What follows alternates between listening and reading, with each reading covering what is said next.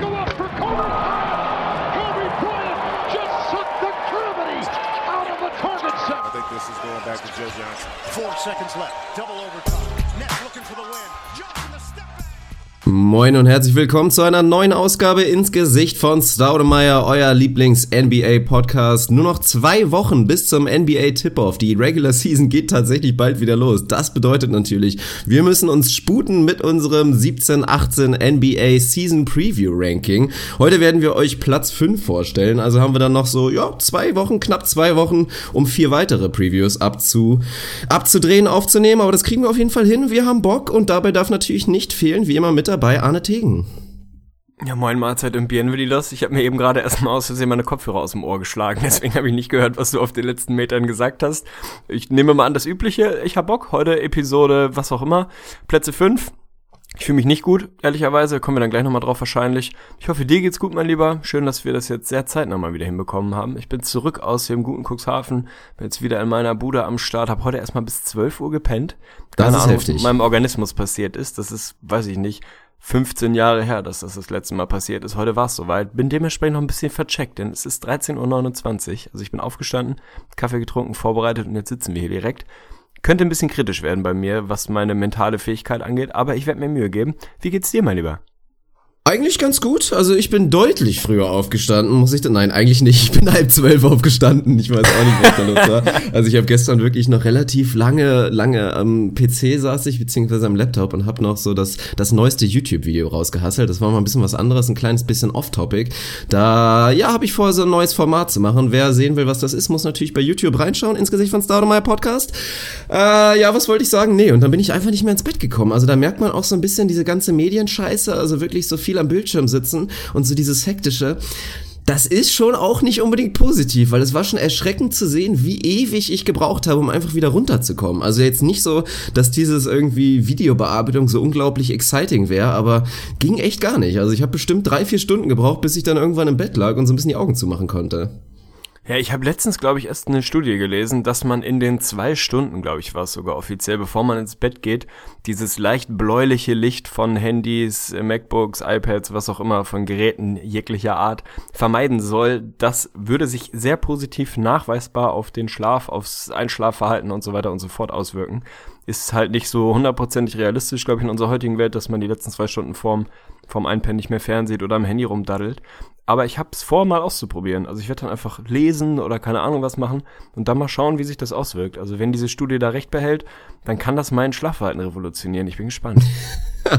oh Gott, und jeder, der dich gut kennt, weiß, dass du und Schlaf ist so wirklich eine absolute Hassliebe. Also freut mich überhaupt, dass du mal ein bisschen länger im Bett bleiben konntest. Das tut dir, glaube ich, ganz gut. Aber ja, macht definitiv Sinn. Also ich bin mir 100% sicher, dass die Studie da recht behalten wird. Und ich nehme es mir auch mal vor. Also zwei Stunden, völlig utopisch, aber so mindestens eine halbe anfangen, und ja. eher eine Stunde sollte man wirklich mal durchziehen. Und vor allen Dingen auch das gute alte Buch. Also jeder, der mich kennt, weiß, das letzte Buch, was ich, glaube ich, voll gelesen habe, war die Biografie von David Beckham. Also ich bin wirklich nicht so die Leseratte. Also das letzte Buch war natürlich hier Book of Basketball von Bill Simmons. Selbst das habe ich nicht durchbekommen. Also mir fehlt da echt immer so ein bisschen die Geduld.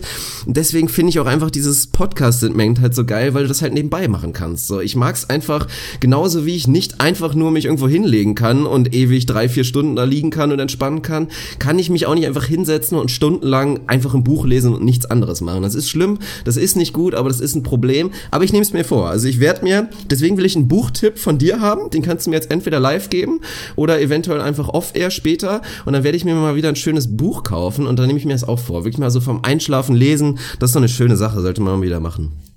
Also da sieht man mal wieder, dass wir wirklich zwei verschiedene Seiten einer gleichen Medaille sind, weil ich bin absolut Lesefan, lese wahnsinnig viel. Früher irgendwie mehr oder weniger zwei, drei Bücher die Woche gelesen, bin jetzt ein bisschen raus aus dem Rhythmus. So ein Live-Buchtipp fällt mir schwer, weil ich sehr drüber nachdenken muss, bei welchem Buch es ansatzweise realistisch ist, dass du es wirklich durchhasselst. Weil ich habe das Gefühl, wenn ich jetzt irgendwie drei, vier, fünf Sachen raushaue, dann weiß ich genau, dann äh, gibst du nach, weiß ich nicht, 30 Seiten wieder auf und äh, du kommst einfach nicht gut rein. Also ich versuche mal was rauszugrinden, wo ich dir auch wirklich zutraust, einfach mal durchzulesen. Weil es, es ist ein gutes Gefühl. Einfach mal ein Buch durchzulesen ist einfach ein grundlegend gutes Gefühl. Kannst besser pennen, beruhigt dich, bringt die Gedanken ein bisschen weg, ist geil, aber ich verstehe natürlich auch dein, deine auditive Ader, dass du eher dir einen Podcast reinziehst und nebenbei noch tausend Sachen machen kannst. Hat natürlich auch seine Vorteile. Aber ich werde hier einen Buchtipp machen. Das können wir dann auch live on air machen. Also ich werde es vorbereiten zum nächsten Podcast und dann werde ich dir vielleicht mal die, ja, vielleicht mache ich mal drei verschiedene und dann kannst du dir eins davon aussuchen oder so.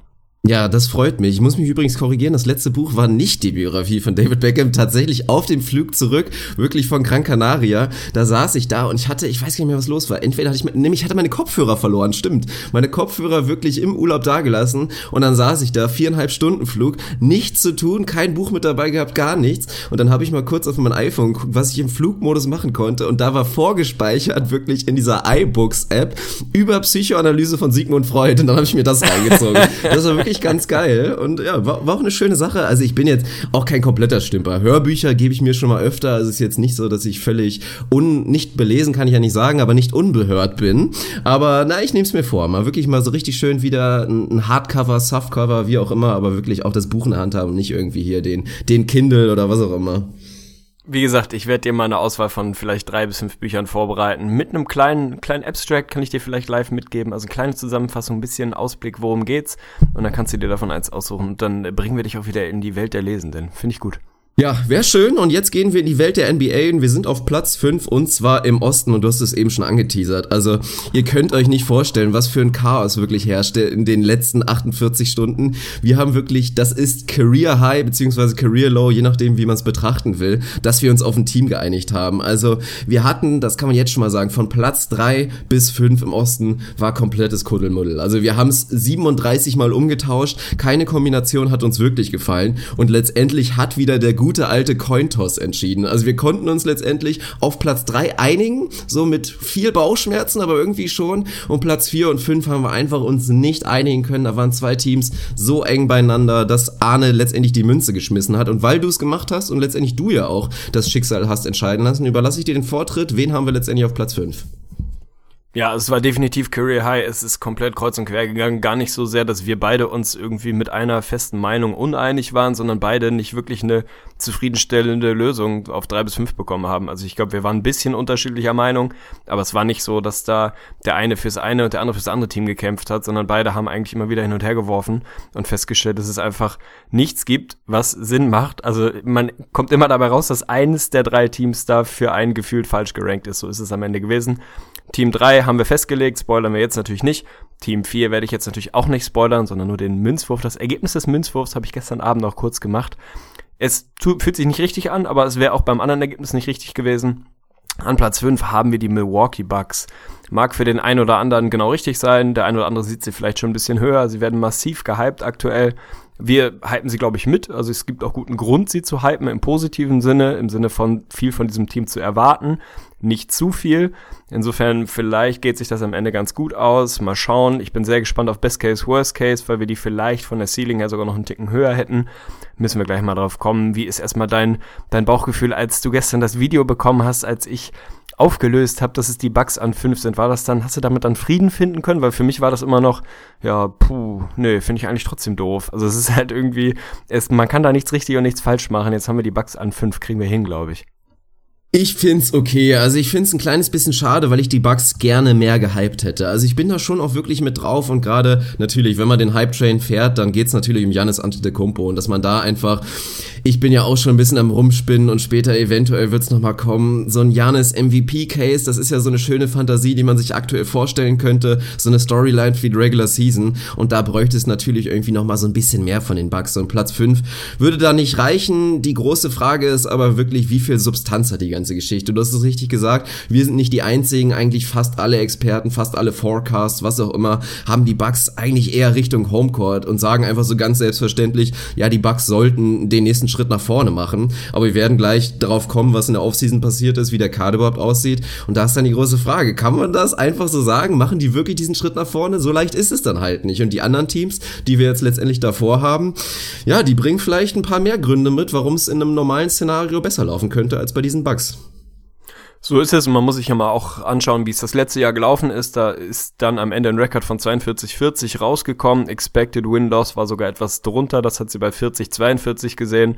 Auch Net-Rating ist leicht negativ, also die sind mehr oder weniger so ein 500er-Team gewesen im letzten Jahr. Natürlich mit dem überragenden Giannis Antetokounmpo, mit einer Jabari-Verletzung, mit einer Chris Middleton-Verletzung und so weiter und so fort. Da kommen wir dann gleich nochmal drauf.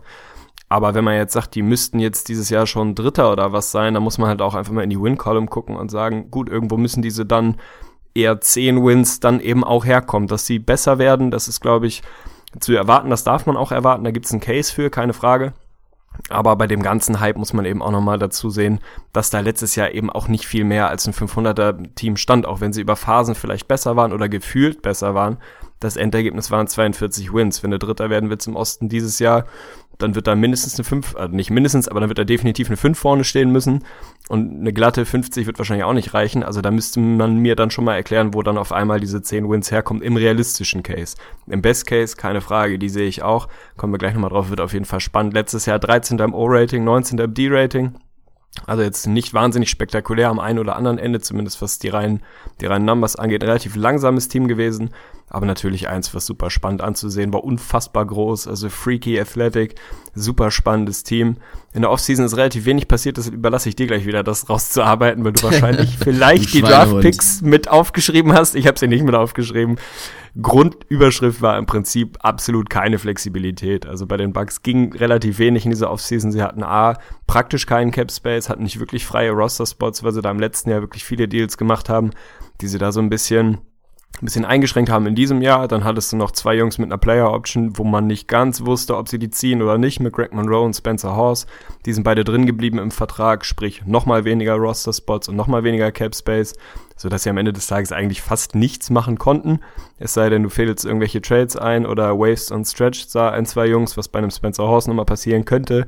Aber im Prinzip der einzige wirkliche Deal, über den man außerhalb des Drafts sprechen muss, ist das Resigning von Tony Snell. Und da bin ich gespannt, ob du ein kleines bisschen Redemption üben musst, so wie ich es bei, bei Austin Rivers musste. Also da bin ich sehr gespannt. Vielleicht kannst du noch mal kurz zusammenfassen, was in der Draftnacht passiert ist. Und ansonsten schauen wir uns mal an, wie wir das dann bewerten. Ja, ich bin gerade dabei, das live nochmal nachzugucken, aber nach meinem Wissen wurde Spencer Horst tatsächlich schon gewaved. Also Haben sie schon? der wird im, oh. im Kader nicht mehr zu finden sein, der gute Mann mit teilweise auch stabiler Frisur. Ansonsten ist ja, wie du gesagt hast, nicht viel passiert, weil die Bucks so ein klassisches Team sind. Einfach keine Free Agency Destination, nicht wirklich. Und da ist, sind die Bucks einfach, was viele andere Teams auch in einer ähnlichen Kategorie machen, ihre großen Moves machen sie während der Season. Das ist eher so das Ding. Von daher wenig passiert. Resigning Tony Snell hast du gesagt, vier Jahre 46 Millionen huiuiui, hätten sich da manche gedacht vor einem Jahr. Das letzte Jahr ist eine Player Option. Ansonsten Jason Terry auch noch mal ein Jahr mit dabei fürs Minimum gesigned und dann gab es so ein paar kleinere Deals. Also vier Deals, die nur fürs Training Camp erstmal gelten. Da haben wir Joel Anthony von den Spurs, Gerald Green auch mal wieder, also der eventuell im Bucks Roster für die komplette Saison von den Boston Celtics. Brandon Rush, den wir in der letzten Saison noch bei den Minnesota Timberwolves gesehen haben, auch ein, nee, der hat einen Minimumvertrag bekommen. Oh, das war noch mal ein kleiner kleiner Fauxpas und James Young von den Boston Celtics, der auch lange als Talent galt, aber absolut keinen Platz hatte in diesem Stack-Roster der Boston Celtics. Ebenfalls ein Training Camp Deal bekommen. Weg ist Michael Beasley. Das ist schade, denn der hat eine gute Saison gespielt tatsächlich. Bei den New York Knicks angeheuert. Spencer Horst ebenfalls weg. Was man noch kurz erwähnen muss im Front Office, das war eigentlich fast neben Tony Snell wahrscheinlich der größte Move. John Hammond, der dann in den letzten Jahren wirklich das Steuer in der Hand hatte, hat sich verabschiedet Richtung Orlando. Da ist der Platz frei geworden. Ich glaube, der Junge hat da ein bisschen längeren Vertrag bekommen und vielleicht auch ein kleines bisschen mehr Kohle. Also hatten die Bucks da einen vakanten Spot, aber da haben sie ja aus dem eigenen Haus da einfach jemanden genommen. John Horst, den nächsten John, also wirklich eine Unbekannte, muss man dazu sagen. Also selbst wenn man ihn googelt, spuckt, glaube ich, erstmal das 37. Ergebnis tatsächlich ihn aus mit dem Namen. Das ist schon mal kein gutes Zeichen. Aber er ist ein junger Mann, Mitte 30, soll so ein Salary Cap Freak sein, also wirklich eher so ein, so ein Daten, Fakten, Stats-Nerd, was ja vielleicht gar nicht unbedingt so schlecht ist. Da haben sie nachgebessert im Draft, hast du gesagt. Ist jetzt nicht das spektakulärste. An 17 haben die Bucks gepickt und haben sich da entschieden, DJ Wilson zu nehmen, ein junger, athletischer, na gut, dass er jung ist, ist klar, athletischer Big Man, variabel, ist jemand, der dir Rim protecten kann, der trotzdem Floor Stretcher ist. Wie viel Impact er direkt haben wird, muss man mal sehen. Gestern durfte er, glaube ich, sogar starten im ersten Preseason Game. Ja, das wär's erstmal. Und dann kannst du ja mal, oder wohl, du wolltest ja was hören, was du, was wolltest du über Tony Snell hören? also erstmal vielen Dank äh, für die Korrektur mit Spencer Horst. Das ist an mir vorbeigegangen, dass er tatsächlich schon weg ist. Ich hatte eher damit gerechnet, dass das im Laufe der Saison irgendwann passiert. Mein Fehler, also vielen Dank für die Aufmerksamkeit. Ich meine mich zu erinnern, dass wir über Tony Snell im Rahmen seines Moves von Chicago zu den Bucks mal ein bisschen länger gesprochen haben und du ihm da nicht ewig viel zugetraut hast. Ich hatte ihn ein bisschen überhyped vielleicht sogar, weil ich fand, dass er bei den Bulls da einen ganz soliden Job gemacht hat. Jetzt hat er wirklich muss man mal sagen, auch wenn es irgendwie unspektakulär klingt, mehr oder weniger ein Career Year gehabt, hat wirklich den Dreier hochprozentig über 40 Prozent von draußen getroffen, hat da viel Chris Middleton vertreten dürfen, dann auch mal Jabari Parker und so weiter und so fort, also hat da auch ein bisschen davon profitiert, dass er auf einmal eine etwas größere Rolle bekommen hat, als wahrscheinlich zugedacht war und hat sich da jetzt so ganz sneaky echt zu einem soliden 3D-Guy entwickelt, der jetzt echt einen soliden Vertrag bekommen hat. Also vier Jahre 46 Hossa, das ist schon eine Ansage. Ich kann mich irgendwie dazu hinreißen lassen und sagen, dass das einigermaßen Market Value ist, wenn er denn das, was er im letzten Jahr auf die Platte gebracht hat, auch weiterhin raufbringen kann. Dann habe ich damit wenig Probleme, weil das wirklich einfach eine sehr, sehr gute Saison war. Wenn wir eher wieder den Tony Snell von vor zwei, drei Jahren sehen, dann ist es mit Sicherheit ein bisschen überbezahlt. Sie haben ihn direkt am ersten Tag der Free Agency klar gemacht. Er wäre restricted gewesen. Da hatten die Bugs dann im Zweifel einfach ja das Bestreben, da schnell Nägel mit Köpfen zu machen und das Ding in trockene Tücher zu bringen und zu sagen, wir, wir klären das jetzt sofort, geben ihm da einen Deal, den wir vertreten können, den er wahrscheinlich annimmt und warten nicht drauf, dass irgendwelche andere Teams da ihre Offersheets rausknallen und wir dann irgendwie diese Restunsicherheit haben, ob wir es matchen oder nicht oder doch, finde ich grundsätzlich vom Ablauf her sinnvoll, weil Tony Snell da einfach gut hinpasst und da eine gute Rolle spielen kann. Ob er dann am Ende des Tages ein bisschen zu teuer ist, das werden dann die nächsten zwei, drei Jahre zeigen. Ich finde den Move eigentlich ganz gut. Ist mehr oder weniger der einzige, den ich in meine Offseason-Note habe einfließen lassen. Also müssen wir mal schauen, was man daraus macht. Aber wie, wie siehst du den Deal zu Tony Snell? Ist das für dich einer, wo du impulsiv sagst, hui, viel zu teuer? Oder glaubst du, dass der einfach legit ein 3D-Guy ist, die man dann eben entsprechend so bezahlen muss? Ich finde den Deal okay, das hat schon irgendwie was mit Market Value zu tun. Das ist ja, die NBA ist so schnelllebig, dass eine vernünftige Saison als jemand, der defensiv einen ganz guten Ruf genießt, wenn der dann über 40 Prozent schießt, wie Snell halt im letzten Jahr gemacht hat, dann ist das vom Gehalt her okay. Was mir halt ein bisschen Sorgen macht, wenn man mal so ein bisschen in die tieferen Stats reinguckt, sieht man halt, dass Tony Snell, obwohl er ja defensiv so gut sein soll und über 40 Prozent von draußen getroffen hat, dass er für die Bucks ein Minusspieler war. Also gerade auch wenn Tony Snell nicht mehr auf dem Court war, dann hatten die Bucks das mit Abstand beste Net-Rating. Also das sind Dinge, die mir halt ein kleines bisschen Sorgen machen. Und gerade die große Frage, was passiert denn, wenn das so ein kleines Flug wie ihr war, so ein Jahr, wo er einfach ein bisschen über seine Möglichkeiten getroffen hat? Was ist, wenn Tony Snell in der nächsten Saison noch 35% seiner Dreier trifft? Ist dann sein Impact noch negativer aufs Team? Also das sind so Dinge, die mir aktuell noch irgendwie so ein paar Falten in die Stirn bauen. Aber an sich ist der Deal jetzt Stand jetzt, glaube ich, erstmal ganz okay. Ich bin jetzt nicht unglaublich begeistert, aber ja, kein, kein Riesenfehler, hoffe ich mal. Ja, dann äh, sag mir doch mal, welche Off-Season-Note du da reingegossen hast, beziehungsweise ich leg mal vor, fand es auch da wieder extrem schwer, da irgendwie eine, eine Zahl hinzuschreiben, weil einfach praktisch nichts passiert ist. Also du hast den Front-Office-Move angesprochen, den man nicht wirklich bewerten kann. Da kann ich positiv bewerten, dass sie irgendwie eine Lösung gefunden haben, mit der sie zufrieden zu sein scheinen, aber ich kann nicht bewerten, ob der da einen vernünftigen Job machen wird oder nicht. Insofern habe ich das ein bisschen ausgeklammert. Draft lasse ich immer raus, es sei denn, du pickst da irgendwie ein eins oder zwei oder drei von mir aus, aber wenn das kein absoluter Instant-Unterschied-Typ ist, dann lasse ich das im Prinzip mehr oder weniger raus. Dann hast du die Abgänge, wie gesagt, Michael Beasley tut echt ein bisschen weh, ist ja auch wieder mit einem schönen Quote um die Ecke gekommen vorgestern oder wann das war. Ich krieg's leider nicht mehr genau zusammen, aber wo er sich im Prinzip von Talent-wise auf eine Ebene mit Kevin Durant und Co. gesetzt hat. Kann man machen, ist einfach ein, ich finde es ein geiler Typ. Michael Beasley ist einfach ein geiler Typ. Von daher ist das erstmal schade, dass er weg ist und er ist nicht einfach nur ein geiler Macker, sondern hat auch einfach, ja, Quality Minutes von der Bank gebracht. Per 36 Minutes, Gott, insofern das tut mir ein bisschen weh. Aber kann man am Ende, wenn man mal ehrlich ist, auch irgendwo verkraften. Von daher ist es bei mir hier irgendwie mehr oder weniger unbegründet eine 3 plus geworden. Also wenn nichts passiert wäre, hätte ich gesagt, es ist vielleicht eine 3. Ich finde den Move, dass Tony Snell weiterhin dort ist in den nächsten Jahren, jetzt mal unabhängig von der Kohle, eigentlich ganz angenehm. Haben nicht viel falsch gemacht, auch nicht wahnsinnig viel richtig machen können. Ja, bei mir ist irgendwie eine 3 plus, aber ich weiß auch nicht wirklich, wo das Plus herkommt, wenn man mal ehrlich ist. ja, für den da. Tony Snell Move, wenn man den ein bisschen positiver sieht, wie du es ja machst, dann ist das schon nachvollziehbar. Und ich finde jetzt auch, die Training Camp Deals finde ich auch alle ganz charmant. Die bringen schon das Potenzial mit, dass du halt jemanden echt ganz günstig bekommst, der eventuell für dein Roster, ja, eine kleine Rolle spielen könnte. Ob es dann Gerald Green ist oder vielleicht sogar ein Kendall Marshall als dritter Backup Point Guard, den ich eben vergessen hatte zu erwähnen. Das ist schon in Ordnung. Ansonsten Jason Terry, Minimum Move nochmal neu. Das ist ja auch in Ordnung. Hat tatsächlich gar nicht so eine schlechte Saison gespielt gespielt.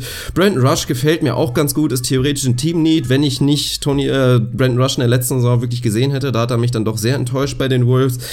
Ich find's okay. GM-Move ist dann halt die große Frage. Da kommen jetzt halt auch wieder die Kritiker und sagen, hätten die Bucks ein kleines bisschen länger gewartet, dann hätten sie halt zum Beispiel David Griffin bekommen können, der bei den Cavs entlassen wurde oder beziehungsweise nicht mehr verlängert wurde.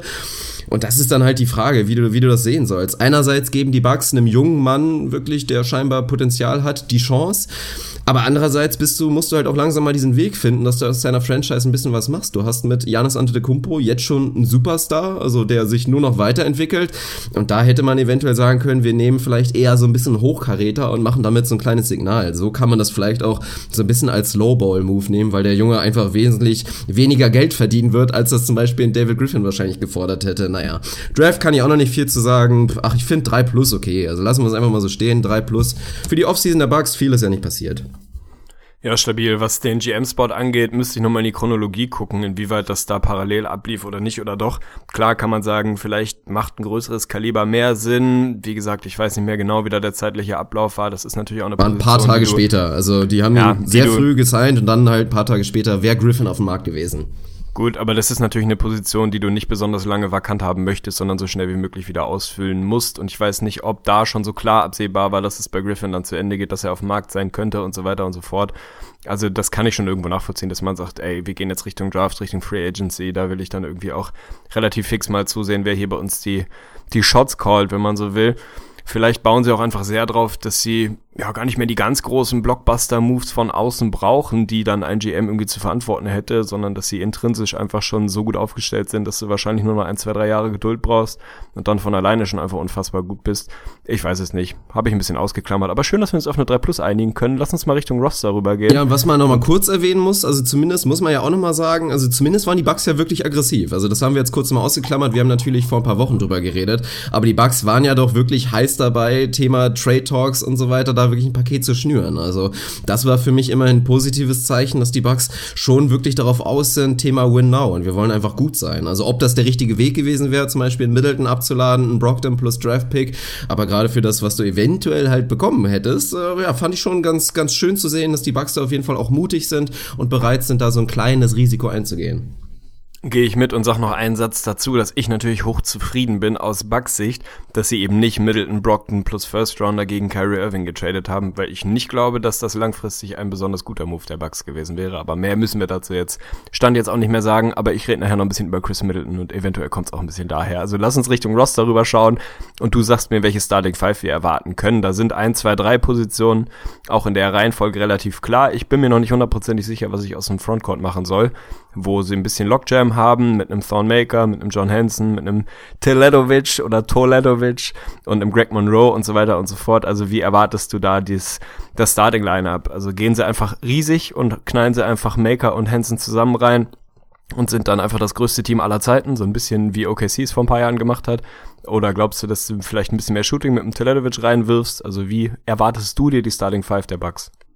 Ist ein gutes Thema, weil ich da auch jetzt noch nicht so die hundertprozentige Lösung sehe. Also ich würde mir sehr, sehr wünschen, dass sie wirklich auf dieses freaky Lineup gehen. Mit einem Malcolm Brogdon auf der 1, der einfach schon für einen Point Guard eine sehr, sehr solide Physis mitbringt. Mit einem Tony Snell, der lange ist, dann Middleton auf der 3, ein Janis auf der 4, obwohl er natürlich nominell dann der Point Guard wäre. Und dann halt wirklich diesen Thornmaker, der dann den Court stretchen kann mit seinen 2,37 Meter. Das fände ich persönlich charmant. Aber da ist natürlich die große Frage, ist Thornmaker schon soweit? Also Ende der Regular Season haben wir dieses Lineup ja auch schon gesehen. Warum klingelt's jetzt hier, Mann?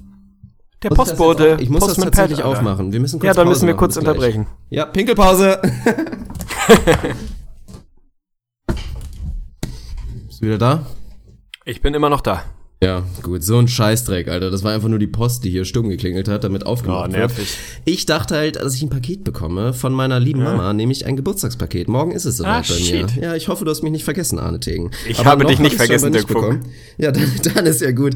Wir machen weiter. Also nee, wo war ich stehen geblieben? Das ist halt die Frage. Also Ende der Regular Season haben wir dieses Lineup in der Form schon gesehen. Das hat auch ganz gut funktioniert und es bringt einfach unfassbar viel Potenzial mit. Also das hört sich schon echt scary an. Wenn das funktioniert und ein Maker wirklich das liefern kann, was man man sich annähernd von ihm vorstellt, dann ist das ein verdammt geiles Line-Up. Gerade defensiv finde ich es auch wahnsinnig interessant. Aber Thornmaker in den Playoffs hatte er schöne Momente, aber es war auch schon sehr up and down. Also da sich wirklich drauf zu verlassen, dass der schon über 82 Spiele konstant irgendwie eine vernünftige Leistung bringen kann, ist, glaube ich, echt noch sehr früh. Ja, ich weiß auch noch nicht so ganz, was ich daraus machen soll. Also positiv, sie sind da relativ flexibel. Also in Janis kannst du irgendwie nominell auf für drei werfen, kannst du auch für vier werfen, das ist irgendwie einigermaßen egal. Wenn du einen Tony Snell mit reinwirfst, hast du theoretisch ein bisschen mehr Spacing. Oder ein Teledovic auf der vier kann dir ein bisschen mehr Spacing bringen, als dir logischerweise ein John Hansen irgendwie kann, den kannst du dann auf die fünf werfen. Ja, ich weiß es nicht genau. Also die meisten Depth Charts, die ich mir so angeguckt habe, sehen tatsächlich Gianni auf der 3 nominell, Hansen auf der 4 und Maker auf der 5. Das wäre dann einfach Hansen die drei größten 4. Menschen. Ja, finde ich auch eine interessante Idee, sind auf jeden Fall dann die, die drei größten Menschen aller Zeiten da irgendwie zusammengeworfen. Dieses Freak-Line-Up finde ich irgendwie super charmant, weil es einfach eklig ist. Man hat es bei OKC gesehen in Phasen, zum Beispiel in der Serie damals gegen die Spurs und auch gegen die Warriors, dass die reine Länge einfach ein Problem sein kann. Also das ändert einfach die Looks total, wenn da ein Team steht, wo vier Leute irgendwie an die seven Feet groß sind oder six eight und plus, weil das einfach ungewohnt ist. Das bist du nicht gewohnt und den Weg sind sie ganz bewusst gegangen, die Bucks vor ein paar Jahren. Und ich finde das auch konsequent, das dann so auf den Platz zu bringen. So den richtig hundertprozentig geilen Fit sehe ich da noch nicht wirklich, was den Frontcourt angeht. Die, die Lösung, die da am besten passt. Klar, wenn ein Thornmaker jetzt wirklich nochmal einen sichtbaren Schritt machen kann, dann ist das schön. Dann muss er auch rein ins Starting Lineup, dann muss ihn auch mit Minuten voll bomben. Ob der da schon soweit ist, keine Ahnung. Und dann hast du halt immer noch dieses Riesenfragezeichen Greg Monroe da irgendwie rumliegen, wo keiner so richtig weiß, wie es da weitergeht, der immer noch sein Skillset hat eigentlich, der auch sneaky keine so schlechte Saison gespielt hat, wo man nicht so richtig weiß, ist er jetzt Teil der Bucks in den nächsten Jahren oder dann doch nicht, wird er jetzt doch im Laufe der Saison irgendwie bewegt. Ich weiß es nicht so genau, aber insgesamt gefallen mir erstmal eins bis drei auf jeden Fall sensationell. Malcolm Brockton hast du angesprochen, hat einfach für einen Rookie eine wahnsinnig seriöse Leistung aufs Parkett gebracht, also ohne viel Trara, ohne das ganz spektakuläre, aber einfach ein grundsolider, guter Point Guard, was für einen Rookie echt selten ist. Chris Middleton, wie gesagt, rede ich gleich nochmal drüber, ist einfach ein fast ein Neuzugang, der hat keine 30 Spiele gemacht letztes Jahr und ist einfach einer der wahrscheinlich auf meiner Liste der most underrated NBA Players, gerade die Eins, würde ich vermuten. Hast einfach ein, ein sau interessantes Lineup und kannst da viel machen. Von daher finde ich es erstmal spannend. Identität, meine nächste Frage an dich, was, was sind die Bugs? Werden die ein knüppelhartes Defense-Team versuchen zu sein? Werden die ein, hier Gianni, mach mal und den Rest schauen wir mal Team sein? Oder was erwartest du da? Ja, Defense natürlich first und dann, sobald man den Ball hat und vor allen Dingen, sobald Janis den Ball in der Hand hat, dann wird einfach gepusht, dann so schnell wie möglich irgendwie Transition-Action zu bekommen, weil Halfcourt ist halt das Thema und da werde ich später nochmal beim, bei meinem Player to Watch, Janis Antetokounmpo, drüber sprechen. Das ist aktuell noch die Riesenbaustelle, die bei den Bucks einfach noch nicht so gut ist. Da haben sie Defizite und da ist Janis noch nicht so weit, aber ansonsten wirklich, also, boah, Thema Transition, also da sind sie wirklich wahnsinnig scary. Wenn du dir das vorstellst und dann irgendwie mit dem Maker nochmal als Trailer und auch der ist ja wirklich unfassbar flink, das stelle ich mir schon ganz geil vor. Kurz zu Monroe. Finde ich gar nicht so problematisch, also für dieses Jahr vor allen Dingen nicht. Mir gefällt er als, also sechster Mann, Scoring Punch von der Bank, gefällt er mir wirklich richtig gut. Ist halt kein Mann, der irgendwie wesentlich mehr als 10 Millionen pro Jahr verdienen sollte. Also für so ungefähr um den Dreh würde ich ihn immer wieder nehmen von der Bank. Finde ich in Ordnung. Wen wir natürlich aktuell im Lineup auch noch ausklammern, ist natürlich Jabari Parker, den man da längerfristig auch wieder rein, reinsehen muss. The aktuell ist da so die Prognose, dass er Richtung Februar wieder zurückkommen könnte. Also wirklich sehr, sehr lange hat er jetzt, dann würde er dann wirklich über ein Jahr Pause haben nach seinem Kreuzbandriss. Da wird es natürlich auch spannend. Müssen wir wahrscheinlich gleich auch nochmal kurz überreden, wie das dann aussieht, sobald er wieder zurückkommt. Aber ja, jetzt weiß ich nicht mehr, was ich sagen wollte. Also komm noch mal zu deinem Player to Watch, Chris Middleton.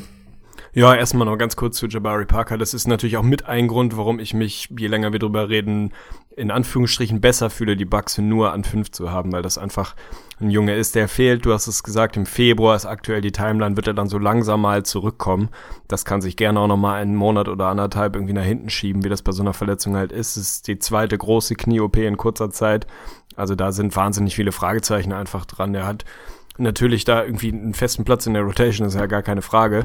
Aber inwieweit man den da jetzt schon einplanen kann und dann in irgendwelche Lineups reinwerfen kann, das, da muss man halt jetzt aktuell einfach mal sehr vorsichtig sein. Von daher finde ich das, ja, macht es einem ein bisschen einfacher zu sagen, die Bucks werden nur Fünfter. Also wenn du mir gesagt hättest, wir haben Jabari Parker, der von Beginn an der Saison dabei ist, Training Camp dabei ist, dann hätte ich die Bucks auch nicht an fünf gesetzt. Also dann hätten wir sie da sicherlich weiter hochgezogen. Aber der fehlt nun mal, ist ein bisschen tragisch. Ich hoffe, dass er einigermaßen fit wieder zurückkommt und dann ist es ein Team, was gerade Thema Ceiling dann auf einmal schon nochmal auf einer anderen Ebene ist als ein paar andere da in der, in der ähnlichen Gegend. Mein Player to Watch habe ich schon mal angeteasert, ist Chris Middleton für mich, wie gesagt, einer der unterbewertetsten Jungs der Liga, der einfach ein unfassbar schönes Skillset hat, finde ich, gucke dem wahnsinnig gerne zu, hat letztes Jahr unfassbar viel verpasst. Die Bucks waren kein so ewig gutes Team, als er raus war und in dem Moment, wo er zurückgekommen ist, hat sich das mehr oder weniger 180 Grad gekippt. Also in den 29 Spielen, nachdem er zurück war, sind sie 20 und 9 gegangen, haben dann O-Rating von 111 hingelegt, was irgendwie Platz 4 in der Liga gewesen wäre. D-Rating von knapp 106, was nicht überragend ist, aber was besser ist als das, was sie jetzt über die Saison produziert haben, so rein vom Ranking. Er hat das beste Net-Rating des Teams gehabt, hat ganz viel ohne Gianni gespielt. Das fand ich so ein bisschen überraschend tatsächlich, wenn man mal reingeguckt hat. Also da wurde wirklich viel gestaggert, dass fast immer einer von beiden auf dem Platz war. Kann man gut finden, kann man schlecht finden. Für die Bucks hat's gut funktioniert. Also Chris Middleton war da jemand, der, wenn er auf dem Platz war ohne Gianni, sensationell aufgelegt hat und auch sein Team um ihn rum einfach sehr, sehr gut gewesen ist. Ich liebe den Kerl vom Skillset, der ist in nichts so wirklich spektakulär ist aber in fast allem, was irgendwie ein Basketballspieler auf seiner Position können sollte, überdurchschnittlich. Nie wirklich absolut elitär, be beziehungsweise am defensiven Ende kann man ihn vielleicht von mir aus auch elitär bezeichnen, aber einfach klar überdurchschnittlich in fast allem kann Spot-Up shooten, guter Off-Ball-Spieler, guter Ballhändler, gut als Ballhändler im Pick and Roll zu gebrauchen, wie gesagt, sehr guter Verteidiger, kann Post ablaufen, also ist im Prinzip, gibt wenig, was der Kerl nicht kann, ist super lang, wie gesagt, perfekt für die Bugs, kann selber kreieren, kann Mismatches produzieren und ist für mich so ein bisschen im positivsten Wortsinn und jetzt wirklich mal auf sportliche, äh, sportliche Kompetenz bezogen Glue Guy. Also wir reden über Glue Guys immer primär als Jungs, die irgendwie Lockerroom-mäßig Glue Guys sind oder so eine ganz kleine Rolle auf dem Platz ausfüllen und die total gut, so Shane Battier-mäßig oder so. Also er ist für mich wirklich der, der perfekte sportliche Glue Guy. Ich kann mir praktisch kein Line-Up vorstellen, in das Chris Middleton nicht reinpasst. So, das kannst du auch nicht über ewig viele Spieler sagen. Ist halt irgendwie ein Perimeter-Guy, der aber die Größe eigentlich von einem Frontcourt-Jungen hat. Super flexibel, kann im Prinzip auf diesem Platz fast alles und hat für mich auch immer noch Upside. Also das ist für mich ein super spannender Junge. Wird mein Fantasy, weiß ich nicht, Second-Round-Pick, mal schauen. Aber den werde ich mir auf jeden Fall sehr früh ergambeln, weil ich auf eine große Saison von Chris Middleton hoffe, was dann auch meine Bold Prediction gleich sein wird. Insofern für mich ganz klar neben Gianni, wo ich mir dachte, dass du ihn nimmst, mein Player to watch. Sehr spannend, wir sind beide ein Riesenfan von ihm und das ist ja auch der Grund, warum mir das, das Line-Up der Bucks tatsächlich gut gefällt, das, was du eben gesagt hast, dass er wirklich auch viele Minuten ohne Jani dann spielt und dann auch wirklich der Playmaker ist. Und deswegen, das ist ja der Punkt, wenn man durch den Kader geht und man guckt sich mal rein, isoliert den Backcourt an, dann müssten jetzt Hater sagen, boah, das ist echt ein, kein guter Backcourt, Schrägstrich, das ist ein schlechter Backcourt, gerade im Vergleich zu den anderen Playoff-Teams, die wir bisher so aufgelistet haben, aber in der Kombination halt mit einem Jani, der quasi ein Point Guard ist und auch mit Middleton, Middleton, der dann tatsächlich der Playmaker Nummer eins ist. Und das ist halt der große Punkt, der mich tatsächlich nochmal ein bisschen überrascht hat. Das war so ein bisschen die Offenbarung für mich. Ich war tatsächlich oder ich hatte nicht so auf dem Schirm, dass er tatsächlich so ein guter Playmaker ist. Also da hat er mich positiv überrascht, hat er wirklich in der letzten Saison wahnsinnig gute Szenen gemacht. Also wirklich absolut underrated, was das angeht. Super Passer, also ist wirklich jemand, der dir ohne Probleme die Offensive laufen kann. Habe ich ein total gutes Gewissen mit. Deswegen völlig guter Mann und ich habe mir gerade auch nochmal kurz vorgestellt, der jetzt bei den Cleveland Cavaliers dann irgendwie mit so einem oh, Rocken oh, oh. auf der Eins. Boah, das wäre auch ein schönes Szenario gesehen. Aber so sehen wir ihn jetzt bei den Bucks und können uns auf jeden Fall drauf freuen. Ja, wie gesagt, Middleton plus Brocken bei den Cavs wäre für mich ein absoluter Home Run gewesen. Von daher aus Bucks Sicht sollten sie froh sein, dass das nicht durchgegangen ist. Ich habe es eben schon mal angeteasert, meine Bull Prediction betrifft auch Chris Middleton, weil ich mir einfach eine sehr, sehr gute Saison von ihm erwarte. Ich hoffe, du lässt sie mir durchgehen. Mir ist so ein bisschen die Kreativität ausgegangen vorhin in meinem morgendlichen mangels Kaffee irgendwie verballerten Kopf. Meine Bull Prediction für die Bucks, Chris Middleton scored zum ersten Mal in seiner Karriere mehr als 20 Points per Game und wird dazu auch noch All-Star werden. Sein Career High Points per Game liegt bei 18,2 bisher, das war vor zwei Jahren. Letztes Jahr waren es irgendwie 14. Per 36 Gesundheit ist er sehr stabil, Thanks. was so die letzten Jahre angeht. Von daher rechne ich da schon mit einem Schritt nach vorne. Kann man natürlich auch begründen durch die Abwesenheit eines Jabari Parker, der eigentlich ein 20-plus-Guy ist, der viel verpassen wird. Ein Michael Beasley, der jetzt eine Shot Attempts bekommen hat, ist weg. Also da ist Opportunity, wie ich auch im letzten Podcast, glaube ich, fünfmal gesagt habe, ist auf jeden Fall da. Ich traue ihm das absolut zu, dass er wirklich ein verlässlicher 20-Plus-Typ ist in den nächsten Jahren. Und Thema All-Star ist dann natürlich so ein bisschen logisch. Ich hoffe einfach, dass die Bucks eine positive Überraschung sein werden, beziehungsweise vielleicht nicht unbedingt Überraschung, sondern die hohen Erwartungen erfüllen können. Dazu gehört dann ein ja, MVP-Typ äh, Gianni Antetokounmpo und auch ein All-Star-Kaliber Chris Middleton. Insofern ist das meine Bold Prediction für die Bucks. 20 plus und All-Star für Chris Middleton. Ich lasse es dir durchgehen, weil ich auch kurz davor war, genau diese Bold Prediction zu machen. Stark. Weil es mir bei den Bucks jetzt auch nicht ganz so leicht fiel, aber ja, das wäre ja schon, wäre schon Entwicklung. Ich weiß nicht ganz, deswegen habe ich es auch letztendlich nicht gemacht, ob er wirklich auf 20 plus geht. Man kann sich so schon vorstellen, aber ich glaube einfach, dass die Offensive weiterhin natürlich so um Jani zentriert ist, dass das einfach, dass er nicht die Shot-Attempts bekommen wird. Er sollte sie eigentlich haben, bloß es wird halt nicht stumpf so sein, okay, sobald Janis nicht den Wurf nimmt, kriegt ihn Chris Middleton. Also da glaube ich einfach, dass die Offense ein bisschen, bisschen zu variabel fast schon ist, dass er das wirklich schaffen sollte. Aber nichtsdestotrotz kann ich mir schon gut vorstellen, dass er tatsächlich auch, ob wenn es keine 20 Punkte am Ende sind, dass die Saison so gut ist, dass er da Consideration bekommen sollte. Aber dann gehe ich mal zu meinem Player to watch und das ist wie gesagt Janis Antetokounmpo und da finde ich ein spannendes Thema, wenn man wirklich mal raufguckt. Also wir wissen alle, ich muss es jetzt nicht rekapitulieren, was er für eine wahnsinnige Saison gespielt hat. Also er war vorher mein Tipp als Most Improved Player, das ist er geworden und wie ist er das geworden? Also wirklich von jemandem, der so absolut elitäres Level Talent war, zum All-Star Starter, Second Team All-NBA, die Stats natürlich absoluter Wahnsinn. Bloß dann guckst du ein bisschen weiter und was schon echt spannend ist, obwohl Janis so eine brachiale Saison gespielt hat, hat er halt nicht annähernd diesen Impact-Thema Real Plus Minus On-Off-Stats, wie das andere Stars und Superstars neben ihm haben. Mit ihm auf dem Court hatten die Bucks ein positives Net-Rating von 1,5, das ist gut, das ist natürlich auch besser als das ganz normale, reguläre Net-Rating der Bucks in der kompletten Regular Season, das war ja leicht negativ, hatten wir angesprochen, aber es ist jetzt auch nicht so, dass die Bucks auseinandergebrochen sind ohne ihn. Minus 2,1 hatten die Bucks ein ne negatives Net-Rating ohne ihn auf den Court und das finde ich schon spannend. Da hätte ich jetzt, wenn du mich gefragt hättest irgendwie vor zwei Tagen, hätte ich was ganz anderes prognostiziert und hätte gesagt, da ist mindestens eine Spanne von, sagen wir mal, knapp 10 Punkten oder irgendwas mit drin und so ist es halt nicht. Aber das hat für mich auch einen großen Grund und das sind halt genau die Dinge, die Janis nach wie vor so roh machen und ihm noch nach wie vor so wahnsinnig viel Upside geben, was sich komisch anhört, weil er sich jetzt eigentlich schon etabliert hat, fast als absoluter Star dieser Liga. Bloß viele Dinge, die er macht, macht er tatsächlich noch gar nicht so gut. Da habe ich mir drei Dinge vor allen Dingen rausgesucht.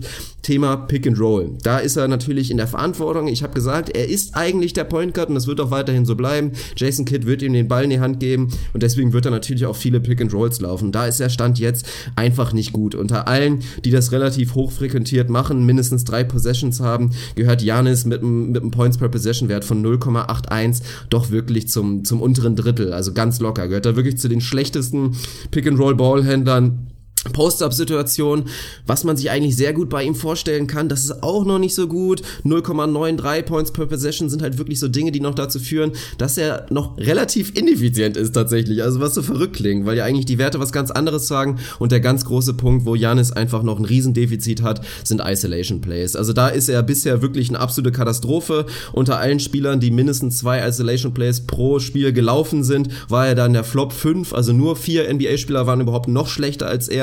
0,77 Points per Possessions. Und das ist halt das große Thema. Und die große Frage für mich letztendlich auch, wenn er wirklich das so ein bisschen abstellen kann in all diesen Bereichen besser werden kann, mindestens durchschnittlich, schrägstrich überdurchschnittlich und perspektivisch irgendwann wirklich richtig gut werden könnte oder vielleicht sogar elitär, dann ist er nochmal auf einem ganz, ganz anderen Level und wenn man sich das mal versucht vorzustellen, ist das wirklich der absolute Wahnsinn. Und da bin ich gespannt, ob er halt wirklich ähnlich, also er macht's ja die ganzen Jahre schon, das ist der große Punkt. Er hat jedes Jahr sich wirklich signifikant verbessert. Ob es jetzt wirklich der Three-Pointer ist, ob der in dieser Saison besser wird, das weiß ich nicht unbedingt. Mir wäre es fast wichtiger, wenn er wirklich an diesen Elementen arbeitet und da einfach noch ein bisschen reifer wird. Also gerade als Ballhändler was ihn ja perspektivisch so wichtig machen könnte. Aber ich kann es mir vorstellen und damit bin ich jetzt bei meiner Bold Prediction und es ist nicht mein Tipp, ich werde es nicht einloggen. Ich glaube nicht, dass Janis Antetokounmpo der MVP in dieser Saison wird, aber es ist eine Bold Prediction und dann hau ich es einfach mal raus. Janis Antetokounmpo, er hat zumindest eine solide Chance, also Bold Prediction, er wird MVP.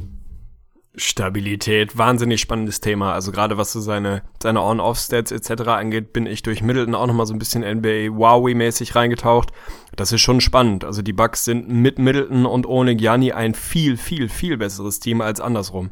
Das ist eine relativ kleine Sample Size und würde ich natürlich auch nicht in der Form unterschreiben. Und das macht auch Chris Middleton nicht zu einem besseren Spieler als Gianni. Aber natürlich ist da einfach noch wahnsinnig viel Luft nach oben. Was, wie du richtig gesagt hast, ja spektakulär ist, wenn man mal darüber nachdenkt, dass er in den meisten Ballots jetzt wahrscheinlich als einer der zehn besten Spieler der Liga gilt. Fragezeichen, vermutlich. Ja, definitiv. Also da würden ihn die meisten mittlerweile reinwerfen und da kann man auch einen guten Case für machen. Und da einfach zu sehen, dass er in vielen Elementen seines Spiels noch Upside hat, das ist genau das, was ich so spannend finde und da will ich dir absolut zustimmen. Dass ich nicht unbedingt sagen würde, dass unbedingt das nächste, was Janni machen muss, ist dieses Jahr auf einmal den Dreier viel mehr nehmen und ein bisschen besser treffen. Natürlich wäre das irgendwie der ultimative Cheatcode, ähnlich wie es das bei einem LeBron mit einem ähnlichen Skillset ist. Wenn der Dreier halt fällt und respektiert werden muss, macht ihn das nochmal besser, weil er dann einfach viel mehr Platz für seine Aktion hat, die er sonst so gut macht. Aber ich würde auch sagen, mach mal erstmal die Sachen, die du regelmäßig machst, wo noch wirklich Potenzial ist, sieh zu, dass du die noch besser ausbildest. Und dann kannst du im zweiten und dritten Schritt, kannst du dich von mir aus dann auch noch um deinen langen Zweier oder deinen Dreier kümmern. Man sieht, wie dominant er ohne den schon sein kann dann wäre das für mich der richtige Weg zu sagen, erstmal die Fundamentals, wenn man so will, das, was dein Spiel wirklich auszeichnet, weiterentwickeln, ehe du jetzt sagst, pass auf, jetzt stell mich hinter den Perimeter und lass die Dreier regnen, nur weil ich dann irgendwie noch gefährlicher bin, wäre dann für mich irgendwie ein Schritt zu früh.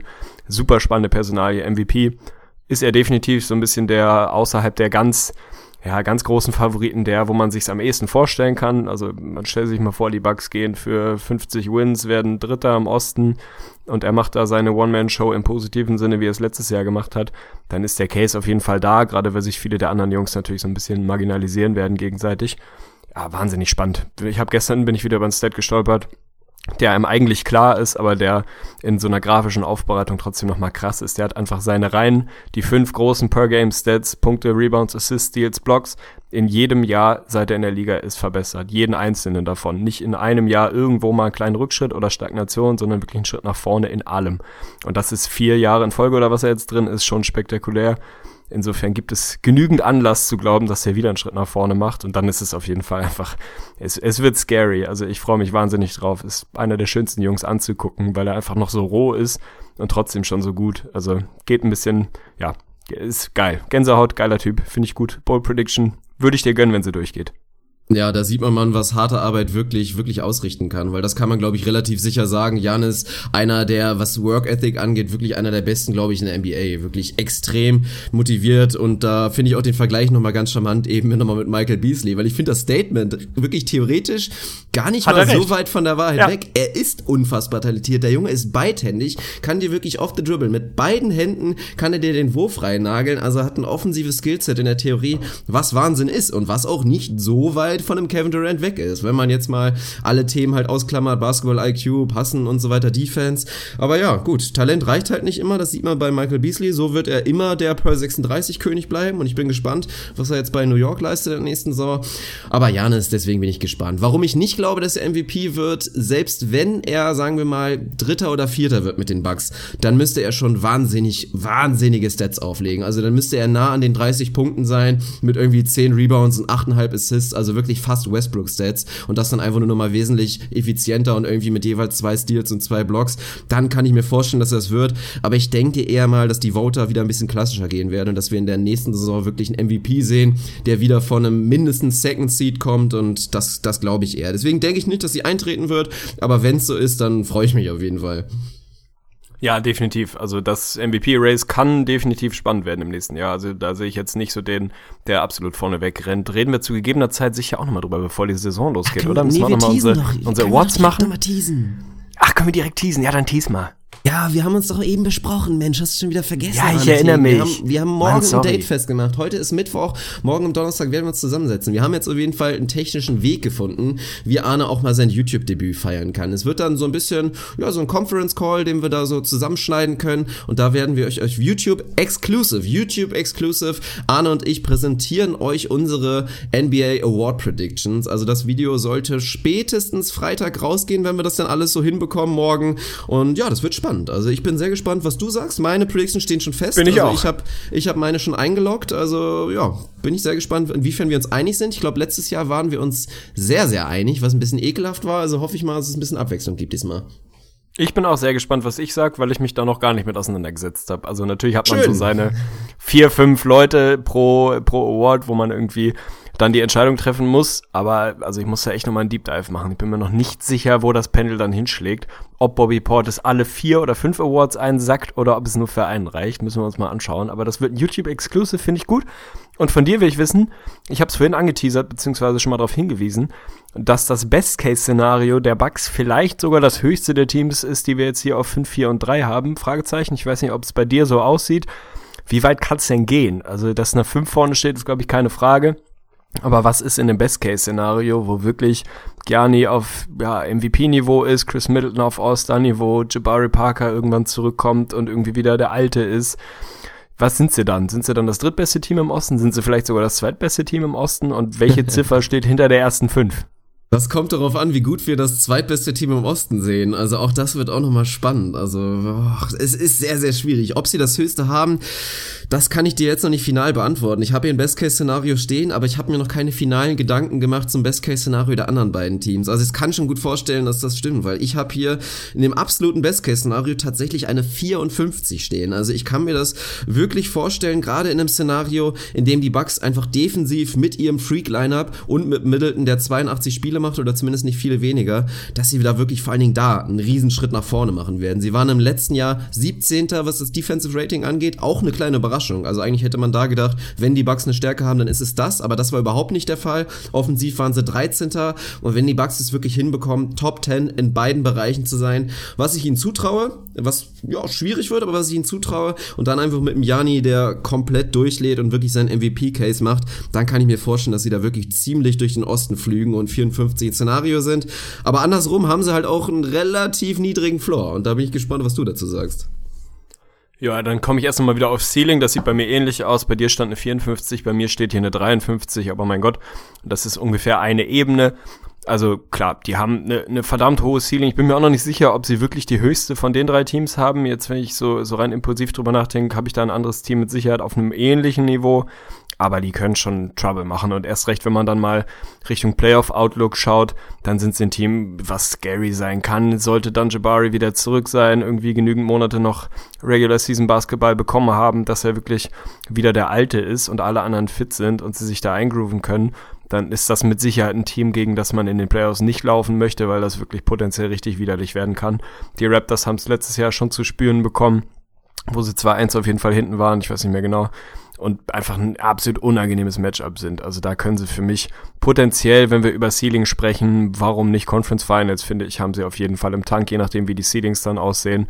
Da finde ich nicht, dass sie da völlig chancenlos gegen alles außerhalb der Cavs sind. Insofern, ja, Ceiling hoch. Worst-Case-Szenario ist definitiv worser.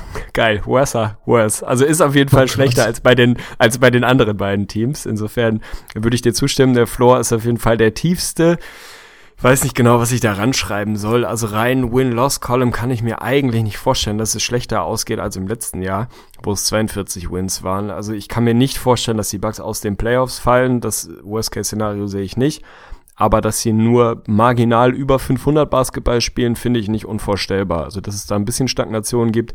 Nur dieses, also man stellt sich nur mal vor, dieser weitere Schritt nach vorne, den wir von Gianni alle erwarten, der ist ja auch nicht ein völliger Automatismus. Also es wäre ja auch nicht abnormal, wenn der Junge jetzt mal ein Jahr hat, wo er nur in großen Anführungsstrichen ungefähr das reproduziert, was er im letzten Jahr gebracht hat und eben nicht den weiteren Schritt macht, sondern mal ein Jahr hat, wo es ein bisschen langsamer vorangeht, wäre absolut nichts Unnormales. Und dann hast du mit einem fehlenden Jabari Parker, hast du natürlich Chris Middleton dazu aber bist dann jetzt nicht per se wahnsinnig viel besser als im letzten Jahr. Insofern ist mein Worst-Case-Szenario, stehen hier die gleichen 42 wie im letzten Jahr.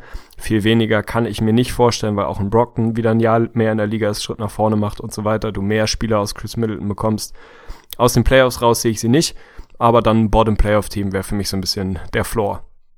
Ja, ich habe hier sogar 40 stehen, wenn man halt bedenkt, wie gesagt, Thema Net Rating, Thema Point Differential, dass die Milwaukee Bucks der letzten Saison eigentlich eher so ein 39 Win Team, 38 Win Team vielleicht eher waren. Klar, man muss einen vierten Middleton mit einrechnen, dann sind die Bucks vielleicht auch eher 43, 44, 45 Win-Team in der Regular Season, aber ich kann mir schon vorstellen, im Jahr, in dem Janis Antetokounmpo stagnieren sollte, was ich mir nicht vorstellen kann eigentlich, also jetzt habe ich mir kurz widersprochen, dass das dann so ein Szenario ist, dass wir wirklich strugglende Bugs sehen, die vor allen Dingen ihre Defensive einfach nicht auf die Kette bekommen und, und offensiv so ein bisschen Probleme haben, Thema Halfcourt und so weiter, dann habe ich hier eine 40 stehen, aber da bin ich eigentlich ziemlich fest davon überzeugt, dass ein realistisches Szenario doch relativ weit davon entfernt sein sollte und da bin ich jetzt mal gespannt, worauf wir uns einigen werden werden.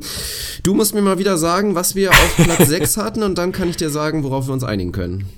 Täglich grüßt das Murmeltier. Auf Platz 6 hatten wir die Miami Heat mit 43 Wins. Auf die haben wir uns da geeinigt. Insofern müssen wir da rüber, wenn es dir als Entscheidungshilfe hilft. Für mich fühlen sich 45 Wins für die Milwaukee Bucks sehr, sehr gut an. Das klingt wirklich on point. Das kann ich mir sehr gut vorstellen, dass genau das das ist, was sie im nächsten Jahr sein werden. Kein 50-Win-Team, aber auch ein klar über 500-Team. Irgendwie fühlt sich's gut an. Aber mach mal deinen Case. Wo würdest du sie realistisch einordnen? Nee, ich find's in Ordnung. Also mindestens zwei Spiele zu dem Miami Heat, weil ich finde schon, da ist einfach ein Sprung. Deswegen, wir haben jetzt ja, ja von fünf ja. bis drei haben wir so ein Kuddelmuddel. Die sehen wir eigentlich alle auf einem ähnlichen Niveau. Und ich sehe aber auch alle drei Teams eigentlich schon wirklich ein gutes Stück besser als die Heat. Von daher hätte ich gerne bisschen höheren Puffer eigentlich, aber wir können jetzt nicht wirklich auf Platz fünf schon irgendwie 48 Wins gehen. Dann kommt das mathematisch natürlich nicht hin. Und von daher finde ich, dass wir leicht konservativ rangehen und 45 sagen, finde ich erstmal in Ordnung stabil. Also wir können uns auch auf 46 einigen, wenn man mal ins letzte Jahr geguckt hat, da hatten die Top 4, also die Wizards an Platz 4 waren mit 49. Also das würde immer noch hinhauen, komm, wenn wir die Lücke. Nehmen. Ja, finde ich gut. Dann machen wir die Lücke zu den Heat ein Tickchen größer, weil da haben wir auch schon mal drüber gesprochen, aber ich glaube off-air. Ähm, da sehen wir dann schon einen, einen relevanten Qualitätsunterschied zwischen wirklich den Teams, die jetzt kommen, insbesondere den nächsten dreien und dann dem Rest dahinter. Also da finde ich, sind wir mit 46 gut unterwegs. Gefällt mir. Und wir haben ja auch noch die Möglichkeit, das nächste Team eventuell auch einfach auf 46 zu Klar. tippen und dann vielleicht durch Tiebreaker, was auch immer, dass es dann so sich halt Tiebreaker, dass, ich, dass das dadurch kommen könnte. Ich bin gespannt. Ich freue mich schon auf die nächste Episode. Bevor wir jetzt hier aufhören mit den Bugs, möchte ich noch mal kurz wirklich das Thema Jabari Parker anschneiden, weil ich da sehr gespannt bin, wie wirklich deine Meinung ist von dem Jungen. Also, um es nochmal zusammenzufassen, für alle, die es nicht mitbekommen haben, bevor er sich das Kreuzband gerissen hatte, war Jabari Parker eigentlich echt so eine, so eine schöne Story, wirklich eine Positiv-Story, hat einen großen Schritt nach vorne gemacht, was seine Offensive anging, hat auf jeden einmal angefangen, durch den Dreier relativ effizient zu treffen, was vorher eigentlich nicht absehbar war, war nah an den 20 Punkten pro Spiel oder eventuell hatte er sie drüber, sogar, ich bin sogar sicher, war sogar drüber, tatsächlich. Also wirklich, was das anging, rein jetzt von den offensichtlichen Stats, eine richtig gute Saison gespielt. Die Sache ist aber, es gibt für mich wirklich große Parallelen, jetzt nicht nur auch noch durch den Kreuzbandriss zu einem Zach Levine. Also, was das Thema ist bei dem Jabari Parker, es sieht alles wunderschön aus und ich mag auch sein Skillset und ich finde, er ist ein, ein guter Spieler, ich bin auch irgendwie ein Fan von ihm. Aber er ist bisher in seiner Karriere einfach ganz klar Negativspieler gewesen. Das war in der letzten Saison auch, wenn man in die Advanced Stats reinguckt und er und seine Verletzungen waren vor allen Dingen auch ein großer Grund, warum die Bucks überhaupt erst in die Playoffs gekommen sind. Also, als er nicht mehr auf dem Court stand und vor allen Dingen später spätestens als Middleton wieder da war, haben wir eine deutlich funktionalere Offensive gesehen bei den Bucks. Defensiv hatten Jabari Parker auch noch große Defizite. Da haben sie auch einen Schritt nach vorne gemacht ohne ihn. Und da will ich dich jetzt fragen, was können wir von dem Jabari erwarten? Dieses Saison wahrscheinlich nicht mehr so viel, aber wie siehst du ihn perspektivisch? Also kann er das ablegen, so ein bisschen dieses Zach Levine-Ding? Ist auch noch unfassbar jung, aber jetzt natürlich nach der zweiten schweren Knieverletzung. Wie positiv gestimmt bist du aktuell, was die Karriere von dem Jabari angeht? Boah, das ist halt wahnsinnig schwierig. Also damit kannst du jetzt eigentlich nur falsch liegen. Er war letztes Jahr rein, rein, ja, Counting Stats war ein extrem guter Junge, hast du gesagt. Knapp über 20 und wirklich auf Kurs fast 50 Prozent aus dem Feld zu schießen, hat letztes Jahr, glaube ich, 37 von draußen geschossen, also ein Riesenschritt nach vorne. Von der Linie ist er nicht der Gott, aber die Advanced Stats sehen da einfach ein bisschen schlechter aus. Er war zumindest im letzten Jahr am offensiven Ende Plusspieler, das finde ich schon mal einigermaßen positiv. Die Zach Levine-Parallele klingt irgendwie hart, aber ich kann sie erkennen, ich kann sie nachvollziehen diese beiden Knieverletzungen sind einfach eine absolute Scheiße, weil du nicht wirklich weißt, wie kommt er davon zurück. Ich glaube, also wenn wir mal Gesundheit voraussetzen und voraussetzen, dass der wieder ja hundertprozentig fit Basketball spielen kann, dann mache ich mir keine Sorgen, dass Jabari Parker irgendwie seit seiner Karriere nur so ein ja, äh, ein Borderline-Plus-Spieler sein wird, das glaube ich nicht. Dafür ist sein Skillset einfach zu groß, vor allem am offensiven Ende. Aber er ist noch nicht derjenige, wo man sagt, packt ihn aufs Feld und das hilft deinem Team signifikant weiter außerhalb dieser 20 Points per Game. Also seine Ceiling sehe ich meilenweit höher als die von Zach Levine, ist glaube ich keine Frage. Erwartungen war bei ihm immer ein bisschen das Ding. Er war halt der zweite Pick und man hat sich mehr von ihm erhofft, wirklich instant als Typ, der in die Liga kommt und sofort seinen Impact haben kann.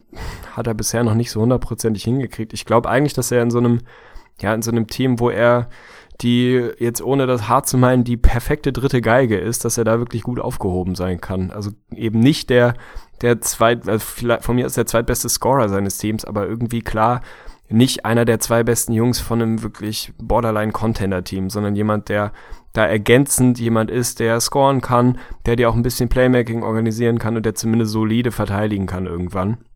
Dann ist das, glaube ich, das, was man von ihm erwarten kann. Also ohne die Skillsets irgendwie äh, vergleichen zu wollen, aber so Typ Chris Bosch, vielleicht eine kleine, kleine Spur drunter. Also von einem wirklich guten Team, der dritte Junge, das traue ich ihm zu.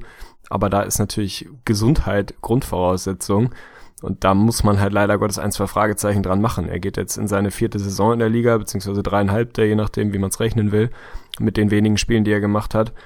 Ja, da ist halt zwei Knieverletzungen sind scheiße. Also ich hoffe einfach sehr, dass der fit zurückkommt. Dann glaube ich, dass der dass der schon seinen Platz in dieser Liga hat. Vielleicht nicht als einer der 20 besten Spieler der Liga, aber schon als, als guter Spieler eines guten Teams. Um das ja, mal so ganz unkonkret zu sagen. Es ist nicht nur deswegen ein spannendes Thema, sondern natürlich auch für die Bugs, für die Finanzplanung in der Zukunft, weil Jabari jetzt natürlich dran ist, sie könnten ihn extenden und da ist die große Frage, was bietet man an Bugs Stelle jetzt an? Wer hätte er sich nicht verletzt? Wäre, glaube ich, echt nah dran am Max sogar gewesen. Dann wären die Bucks, glaube ich, echt bereit gewesen, so, boah, 20, 20 pro Jahr, das hätten sie, glaube ich, gemacht. Aber so jetzt natürlich mit großen Fragezeichen versehen. Werden wir überhaupt einen längerfristigen Deal sehen? Oder sehen wir vielleicht erstmal sogar, dass Jabari so ein bisschen auf sich wettet und einfach sagt, ja, okay, dann spiele ich halt einfach nochmal ein Jahr für, ja, nicht für lau natürlich, aber für, für weniger Kohle und verdiene mir dann meinen Max-Vertrag. Es wird sehr, sehr spannend. Ich glaube an ihn tatsächlich. Also ich sehe auch seine Defizite auf seiner Position weniger dramatisch als jetzt bei einem Zach Levine. Von daher hoffen wir einfach mal, dass er einen Großteil seiner Athletik zurückgewinnen kann. Vielleicht ist er Westbrook 2.0 und wird einfach immer besser pro OP und dann wird das schon werden. Geil, finde ich gut. Pro Knie-OP besser geworden. Stabil, warum nicht? Dann wäre ja, ich auf jeden Fall ein Halbgott. Ja, das stimmt. Jetzt bin ich richtig aufgeregt, mein Lieber. Jetzt kommen wir zu einem Team, was wirklich Spannung verspricht. Also, ich, ist, glaube ich, kein großes Geheimnis, wer jetzt dran ist, dass die großen vier im Westen einigermaßen einzementiert sein sollten. Unabhängig von der Reihenfolge ist wahrscheinlich relativ klar. Also, wer mitgezählt hat, der weiß. Wir sind bei, wie soll ich sagen, bei deinen, meinen, unseren Minnesota Timberwolves. Also, mir gehen so viele Gedanken durch den Kopf. Mein Jimmy ist in deinem Team. Wir haben es hundertmal rauf und runter diskutiert. Ricky ist weg, darüber werden wir sicherlich gleich auch nochmal sprechen. Das ist wahnsinnig tragisch. Ich möchte erstmal die Petition loswerden, dass es weiterhin dein Team bleibt. Ich hoffe, dass das für dich in Ordnung ist. Aber müssen wir dann mal schauen, wie wir damit umgehen. Es ist auf jeden Fall natürlich auch mein Team jetzt, da Jimmy da ist.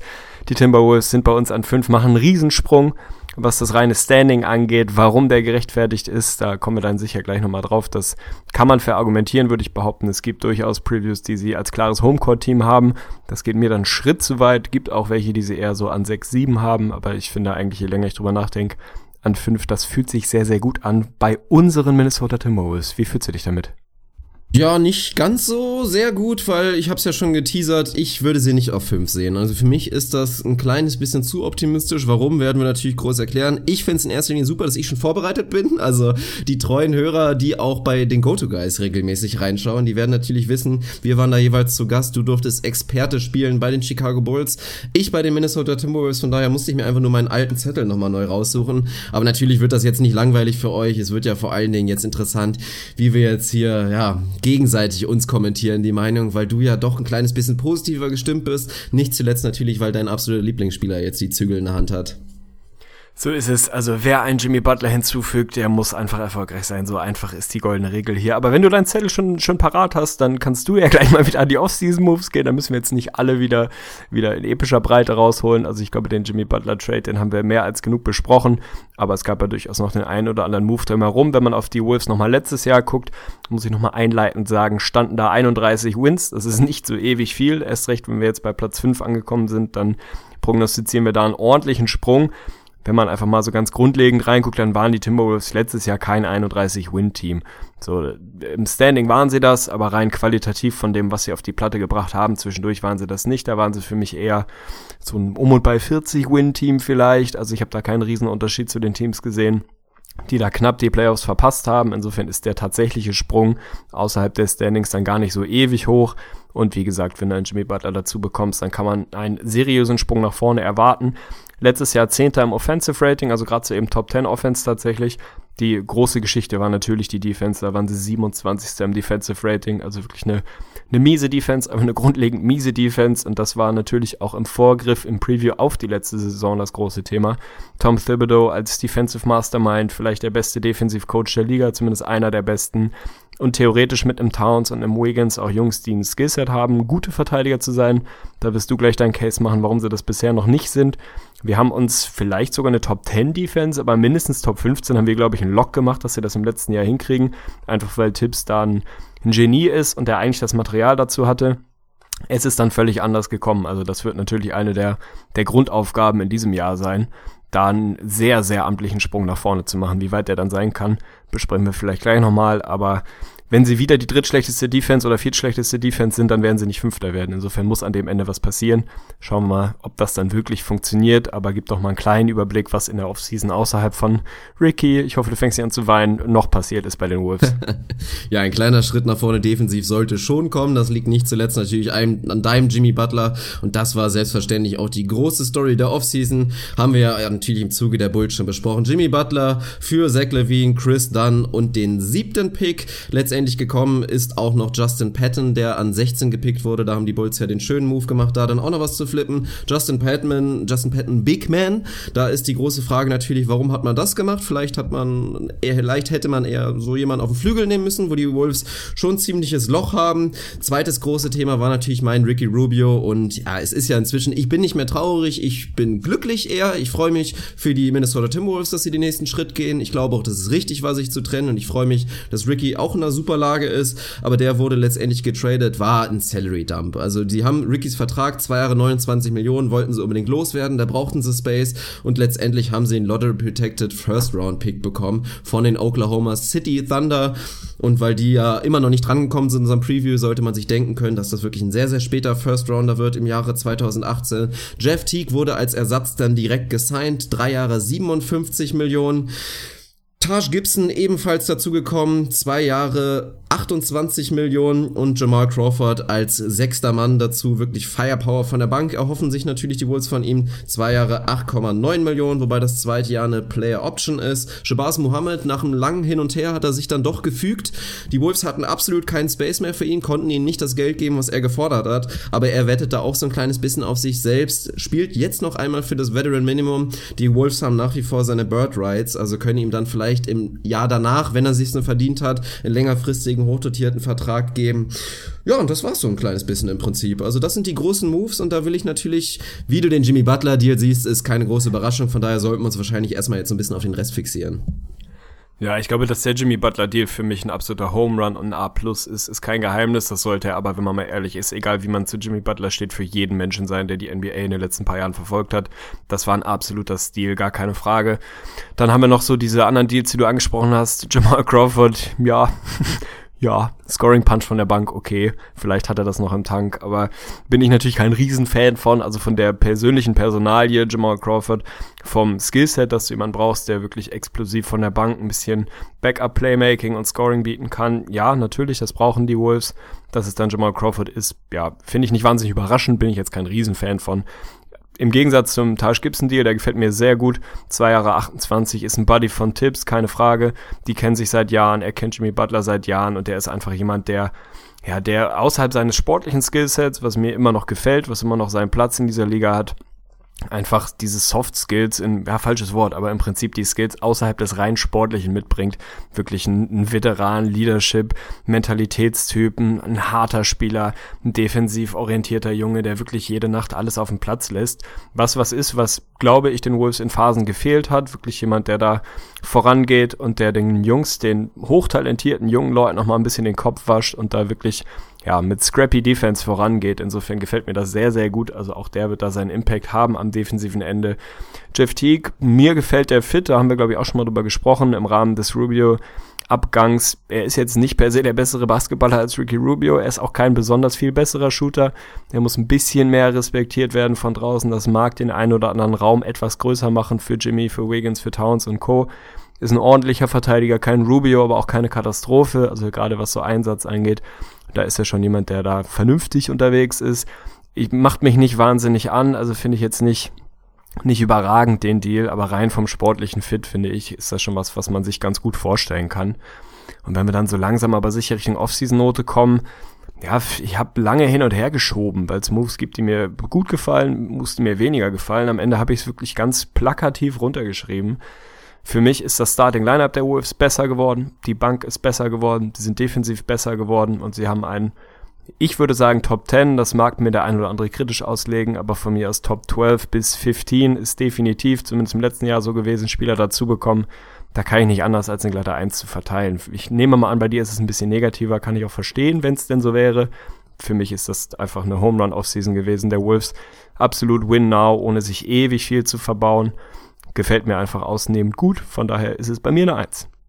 Ja, das finde ich definitiv zu hoch gegriffen. Also ich habe es auch damals bei den Go-To-Guys schon gesagt. Für mich hatte das die Offseason der Wolves wirklich das Potenzial, gerade natürlich mit dem großen Start, dem Jimmy Butler Move, hatte sie das Potenzial, eine großartige Offseason zu werden. Das wäre dann eine glatte Eins, aber es ist letztendlich für mich dann doch nur eine gute gewesen, weil gerade diese anderen Moves, die wir jetzt eben gesprochen haben, gefallen mir alle nicht so super gut. Also ein Jeff Teague, Du bezahlst ihm jetzt wesentlich mehr Geld als ein Ricky, dass der Fit besser ist, das gebe ich gerne zu, aber du hättest für ähnliches Geld hättest du auch einen George Hill bekommen können, der mir deutlich besser gefallen hätte. Taj Gibson ist für mich ganz klar überbezahlt, gefällt mir nicht so gut der Move, gerade wenn man mal vergleicht, dass sie einen, Typ Patrick Patterson für drei Jahre 16 Millionen hätte man ihn scheinbar bekommen können, so hat er letztendlich bei den Thunder unterschrieben. Finde ich nicht ganz so gut, also gerade auch jetzt so der Fit mit einem mit einem Towns, jetzt hast du wieder jemanden, der nicht wirklich einen Court, also den Court stretchen kann in dem ersten Preseason-Game ist er tatsächlich zwei aus zwei von draußen gegangen, nachdem er bisher in seiner kompletten Karriere 35-3 überhaupt erst genommen hat. Also Taj Gibson wird es scheinbar versuchen, jetzt den Dreier mit in sein Arsenal zu nehmen und er wird auch nominell der Starter sein, schon mal vorgegriffen. Aber ich finde den Fit nicht so gut und Jamal Crawford, ja, was soll man dazu sagen? Sportlich haben wir ganz ausführlich schon darüber berichtet, was wir Stand jetzt von Jamal Crawford halten, nämlich nicht viel. Aber den Move finde ich fast noch am wenigsten schlimm, weil das zumindest ein Schnäppchen-Deal ist. Ist für den Lockerroom super geil, aber wenn du mir insgesamt diese ganzen Deals vor Augen hältst, sage ich halt, du hättest ein bisschen sparen können überall, hättest dann vielleicht wirklich ein Team-Need bekommen können, nämlich jemand auf dem Flügel, der dir reliable den Dreier reinnageln kann. Das wäre dann so jemand gewesen wie CJ Miles, der für drei Jahre 25 Millionen unterschrieben hat. Das wäre wirklich ein perfekter Fit für mich gewesen für die Timberwolves. Und so haben sie jetzt dann doch viel Geld für Leute in die Hand genommen, die für mich nicht so super passen. Gerade auch beim Point Guard das Thema, du kriegst mit Teague einen super Mann, aber du bezahlst fast Star Money, obwohl die Wolves eine Philosophie haben, wo der Point Guard ja gar nicht so wichtig ist. Also für das, was ein Teague den Wolves wirklich geben soll, finde ich ihn Stand jetzt ein kleines bisschen überbezahlt. Dass sie Mohammed letztendlich für ein Minimum bekommen haben, ist super. Aaron Brooks hatte ich noch vergessen fürs Minimum als nochmal dritter Point Guard, aktuell wahrscheinlich in Rotation, ist auch solide. Deswegen, ich will es nicht zu negativ sehen, aber wie gesagt, gut, aber definitiv nicht großartig. Von daher kann ich nicht mehr als eine 2 vergeben. Ja, ich würde gerne eine 2 minus geben, aber der Jimmy Butler Deal ist dann doch einfach so sensationell gewesen, dass es definitiv eine 2 sein muss. Stabil, da sind wir schön weit auseinander, das gefällt mir gut und man hat, glaube ich, auch raushören können, woran es jeweils liegt, dass ich sie besser sehe und du schlechter, namentlich vor allem an den Gibson und Teague Deals, die ich einfach deutlich positiver bewerte als du. Und wenn ich mir das große, an, große Ganze angucke, na klar kann man jetzt sagen, CJ Miles wäre ein geiler Move gewesen, weil natürlich ihnen auf dem Flügel da Tiefe fehlt und Shooter fehlt. Aber für mich bleibt so, dass das Gesamtbild, dass sie einfach ein signifikant besseres Team sind als im letzten Jahr, macht es für mich so positiv. Und ich finde halt auch die Gibson und Teague Deals nicht verkehrt. Natürlich, wenn du mir sagst, ich krieg genauso viele Spiele aus dem George Hill wie aus dem Jeff Teague, ja, nehme ich sofort George Hill, gar keine Frage. Aber ich nehme halt lieber 75 Spiele Jeff Teague als 50 Spiele George Hill. Das ist da, glaube ich, so ein bisschen das Thema, was man mit einfaktorieren muss. Und Gibson sehe ich einfach viel besser als du. Vielleicht habe ich die, die Bulls-Fanbrille auf. Leicht überbezahlt, ja, mag sein, aber für mich ist auch das, was er eben außerhalb des rein sportlichen Fits mitbringt, was, was bei den Wolves wahnsinnig wichtig ist. Dieses, ja, Veteran Leadership, Defense, Mentalität und so weiter und so fort, ist, glaube ich, was, was da einfach wertvoll ist, was sie mitbezahlen, ein Stück weit. Insofern kann ich damit sehr gut leben. Hatte erst eine 1 minus, aber habe dann nochmal das ganze Ding zusammengefasst und für mich ist das einfach grundlegend sehr gut. Von daher sind wir da auseinander und jeder kann sich die Meinung machen, ob er eher bei mir oder eher bei dir ist. Finde ich eigentlich ganz charmant, dass wir da nicht so einig sind. Ja, finde ich auch in Ordnung. Was man natürlich auch nochmal erwähnen muss, geht jetzt noch nicht in die Note mit rein, aber sieht schwer danach aus, dass Andrew Wiggins auch seine Extension unterschreiben wird. Fünf Jahre fürs absolute Maximum, knapp 150 Millionen wird er dann bekommen. Und das ist für mich halt auch noch ein Thema, was so ein bisschen in die Offseason-Note mit reingeht. Die Wolves waren jetzt super flexibel, haben da viel draus gemacht, aber sie sind danach halt dann noch einfach nicht mehr flexibel. Die sind dann durch. Ein Wiggins wird seine Kohle bekommen, ein Towns wird natürlich seine Kohle bekommen, ein Jimmy musst du perspektivisch auch wieder einen Vertrag anbieten, auch das wird nicht ganz unkompliziert. Und dann lebst du halt wirklich davon, daneben richtig gute, schöne Moves zu machen. Und da haben die Wolves für mich Stand jetzt nicht den besten Job gemacht. Und es ist jetzt halt nicht so, dass du sagen kannst, ja, im nächsten Jahr werden sie sich dann noch mehr verbessern, weil sie einfach nicht so flexibel sein müssen. Da sind sie jetzt in der Pflicht, sportlich so gut zu sein, dass sie dann halt wirklich sich in eine Lage bringen, dass 2018 so ein Free Agent sagt, boah, okay, dann nehme ich halt den Paycut, unterschreib in, in Minnesota und möchte mir da die Kälte geben, weil das sportlich so schön ist. Da bin ich einfach mal gespannt, ob das wirklich eintritt. Wenn wir zum Starting Lineup gehen, dann habe ich es eben schon geteasert, sollte das eine klare Geschichte sein. Ich habe damals bei den Go-To-Guys eigentlich noch dafür Werbung gemacht, dass ein Gorgie Jiang weiterhin auf der 4 starten sollte. Da sehen wir jetzt, dass Thips sich ganz klar dagegen entschieden hat.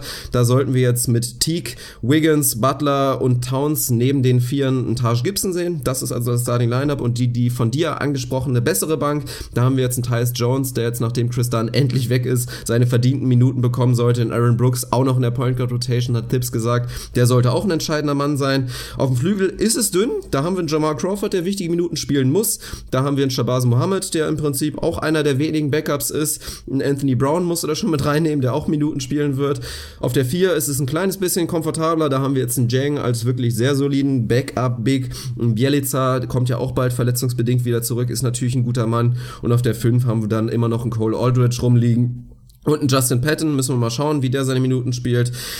Ja, das ist es. Wie, wie dramatisch siehst du die ganze Geschichte? Wie dramatisch, ja. Also da sind ein paar Fragezeichen mit Sicherheit. Das ist irgendwie ganz klar. Das Thema Shooting, Spacing ist eins, was, ja, was die Bulls irgendwie lösen müssen wo man ein bisschen kreativ das, werden das hast muss. Hast du schon Bulls gesagt, meine Güte. Habe ich Bulls gesagt? Oha, jetzt jetzt geht's zu Ende bei mir. ja, sauber. Also nochmal, ähm, das ist ein Thema, was natürlich irgendwie die, der erste große Kritikpunkt ist immer Spacing, Shooting, Three Points. Da muss man A hoffen, dass Jimmy nochmal einen kleinen Schritt nach vorne machen kann oder wahlweise das, was er letztes Jahr geschossen hat, auf jeden Fall mindestens nochmal schießen kann. Das ist bei ihm immer so ein bisschen Fragezeichen behaftet. In den letzten drei Jahren zusammen kumuliert hat er irgendwie 35 Prozent von draußen geschossen, hat aber auch schon mal ein Jahr 38 geschossen, hat auch schon mal ein Jahr in den tiefen 30ern geschossen. Also das ist immer so ein bisschen ja, Jahresform, ähnlich wie es bei einem LeBron James immer mal wieder ist. Teilweise fällt er wahnsinnig gut, teilweise wieder überhaupt nicht. Also da ist er ein bisschen streaky. Ich hoffe, dass sie das besser in die Spur kriegen. Dann muss man natürlich wahnsinnig bauen auf die intrinsische Entwicklung von einem Wiggins und einem Towns. Da kannst du gleich sicher nochmal viel dazu sagen, was da noch die ganz großen Baustellen sind. Nicht nur am defensiven Ende sind auch noch Fragezeichen, sondern auch grundsätzlich. Aber natürlich muss und darf man von den beiden wieder einen Schritt nach vorne erwarten. Das ist in dem Alter und mit dem Talentlevel ganz, ganz normal, dass es da einen Schritt nach vorne geben sollte. Die Frage ist, wie groß ist der und wie groß muss er sein, damit sie wirklich Fünfter werden können. Was ich super interessant finde, sind wirklich so das Thema Backup Point Guard beziehungsweise Playmaking und auch so die Frage Jimmy und Wiggins, der Fit zusammen. Ich glaube, der Fit zwischen Jimmy und Teague und Towns, die drei, da mache ich mir überhaupt keine Sorgen. Das Thema Jimmy und Andrew Wiggins wird ein bisschen interessanter, weil sie dann doch ein ähnliches Skillset haben, eigentlich beide primär den Ball schon in der Hand bräuchten, um wirklich richtig effizient zu sein. Da bin ich gespannt, ob wir irgendwie viel Staggering sehen werden oder wie sie das lösen, ob einer von beiden viel mehr Spot-Up-Gelegenheiten bekommen wird.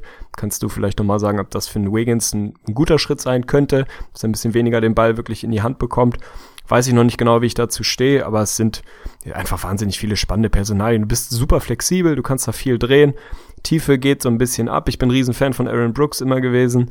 Kein großer Fan von Jamal Crawford. Vielleicht kann Bielitzer nochmal einen kleinen Impact geben und wieder den Schritt nach vorne machen. Das wäre irgendwie ganz angenehm. Ja, ist so ein, ist eine kleine Wundertüte, finde ich, aber im Prinzip ein Team, was so gespickt mit Talent ist, dass es da, dass es funktionieren sollte. Also ich freue mich wahnsinnig drauf.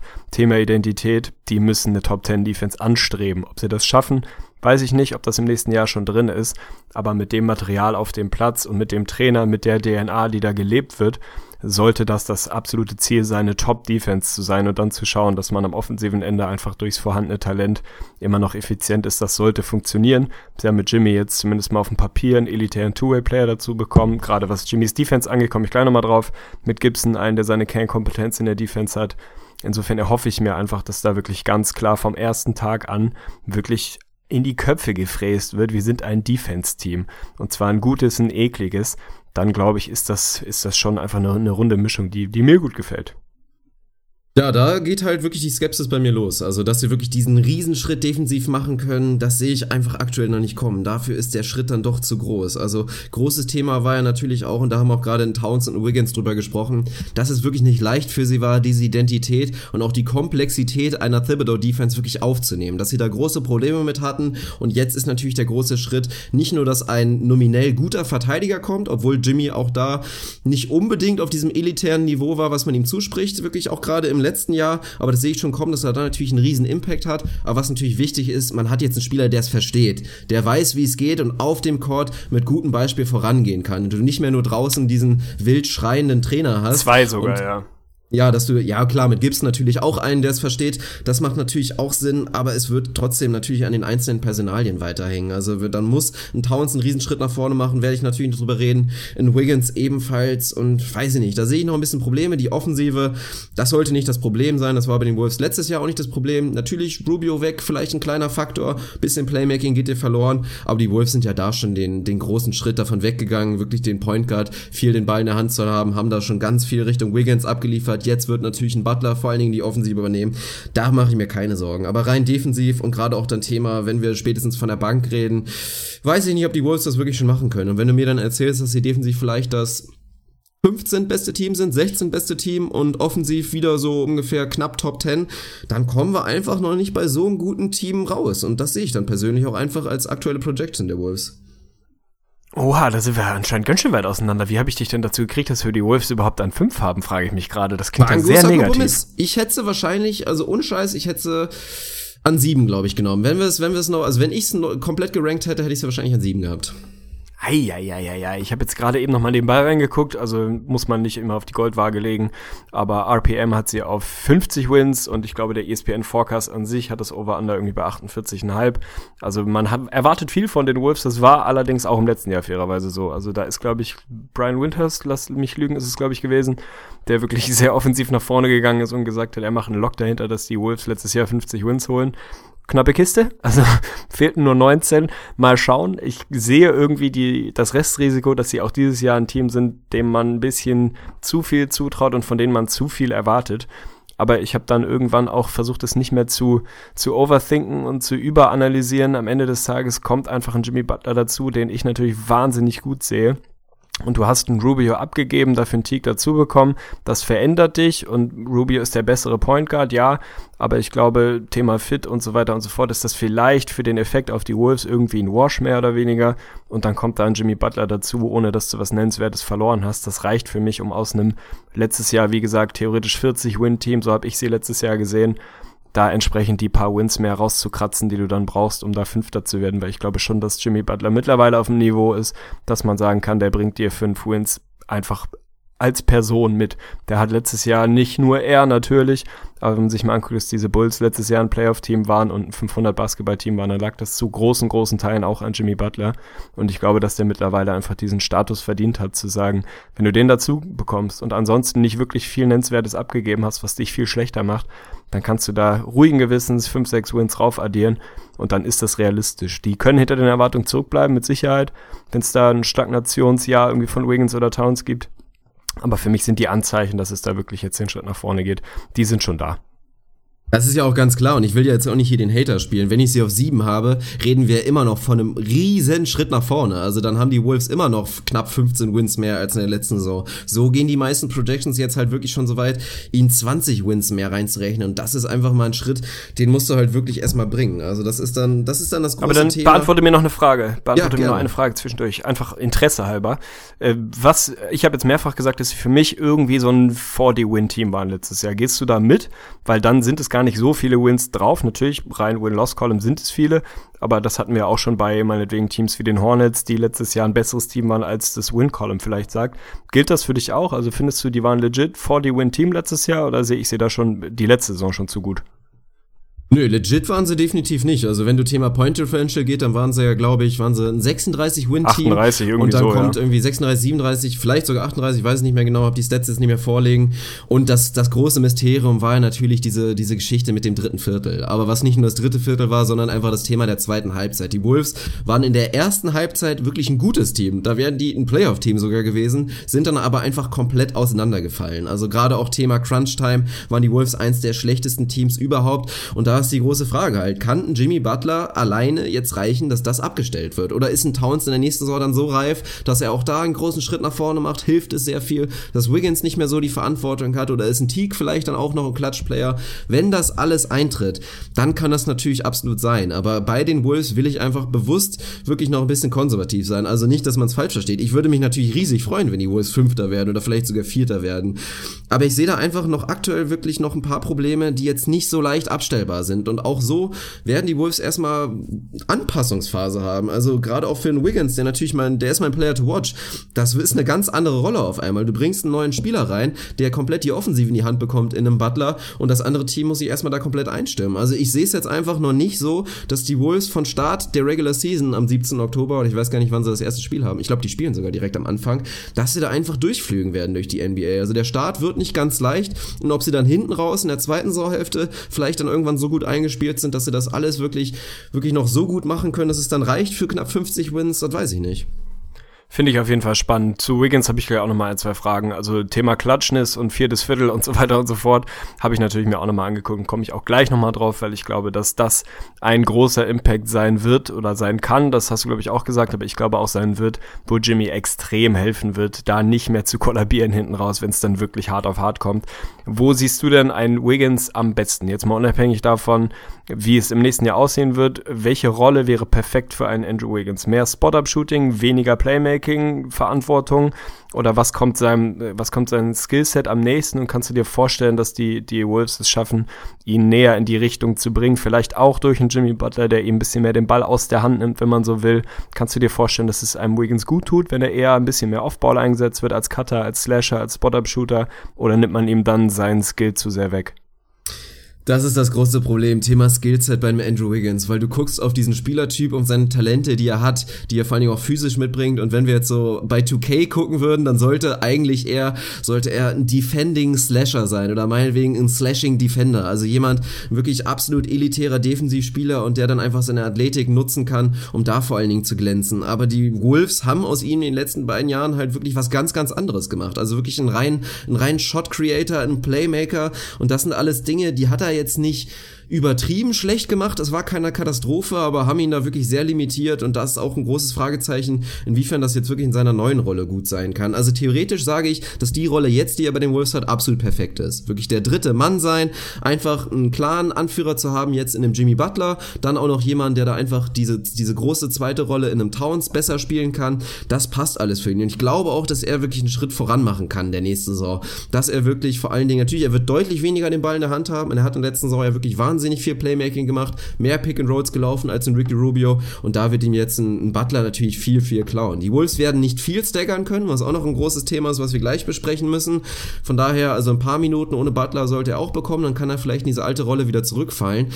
Aber da ist das Ding. Kann er dann dadurch vielleicht effizienter werden? Ja, schon. Aber auch Thema, ob er dann wirklich als Shooter, wenn die Würfe vielleicht ein bisschen offener, ein bisschen leichter werden, ob er da dann wirklich glänzen kann. Für mich ist er aktuell noch sehr, sehr weit davon entfernt, wirklich ein legit Three-Point-Shooter zu sein. Da lügen die Stats auch ein kleines bisschen, weil er einfach in den ersten 20 Spielen so wahnsinnig heiß war, gerade von draußen. Also das ist die große Skepsis. Theoretisch ist die Rolle für ihn perfekt, aber es ist halt ein bisschen schade, dass in den letzten Jahren da in die falsche Richtung gearbeitet wurde. Ja, stabil. Das war wahrscheinlich schon dein Player-to-Watch-Case, wenn ich das richtig verstanden habe, über Andrew Wiggins. Also aus Versehen Überleitung.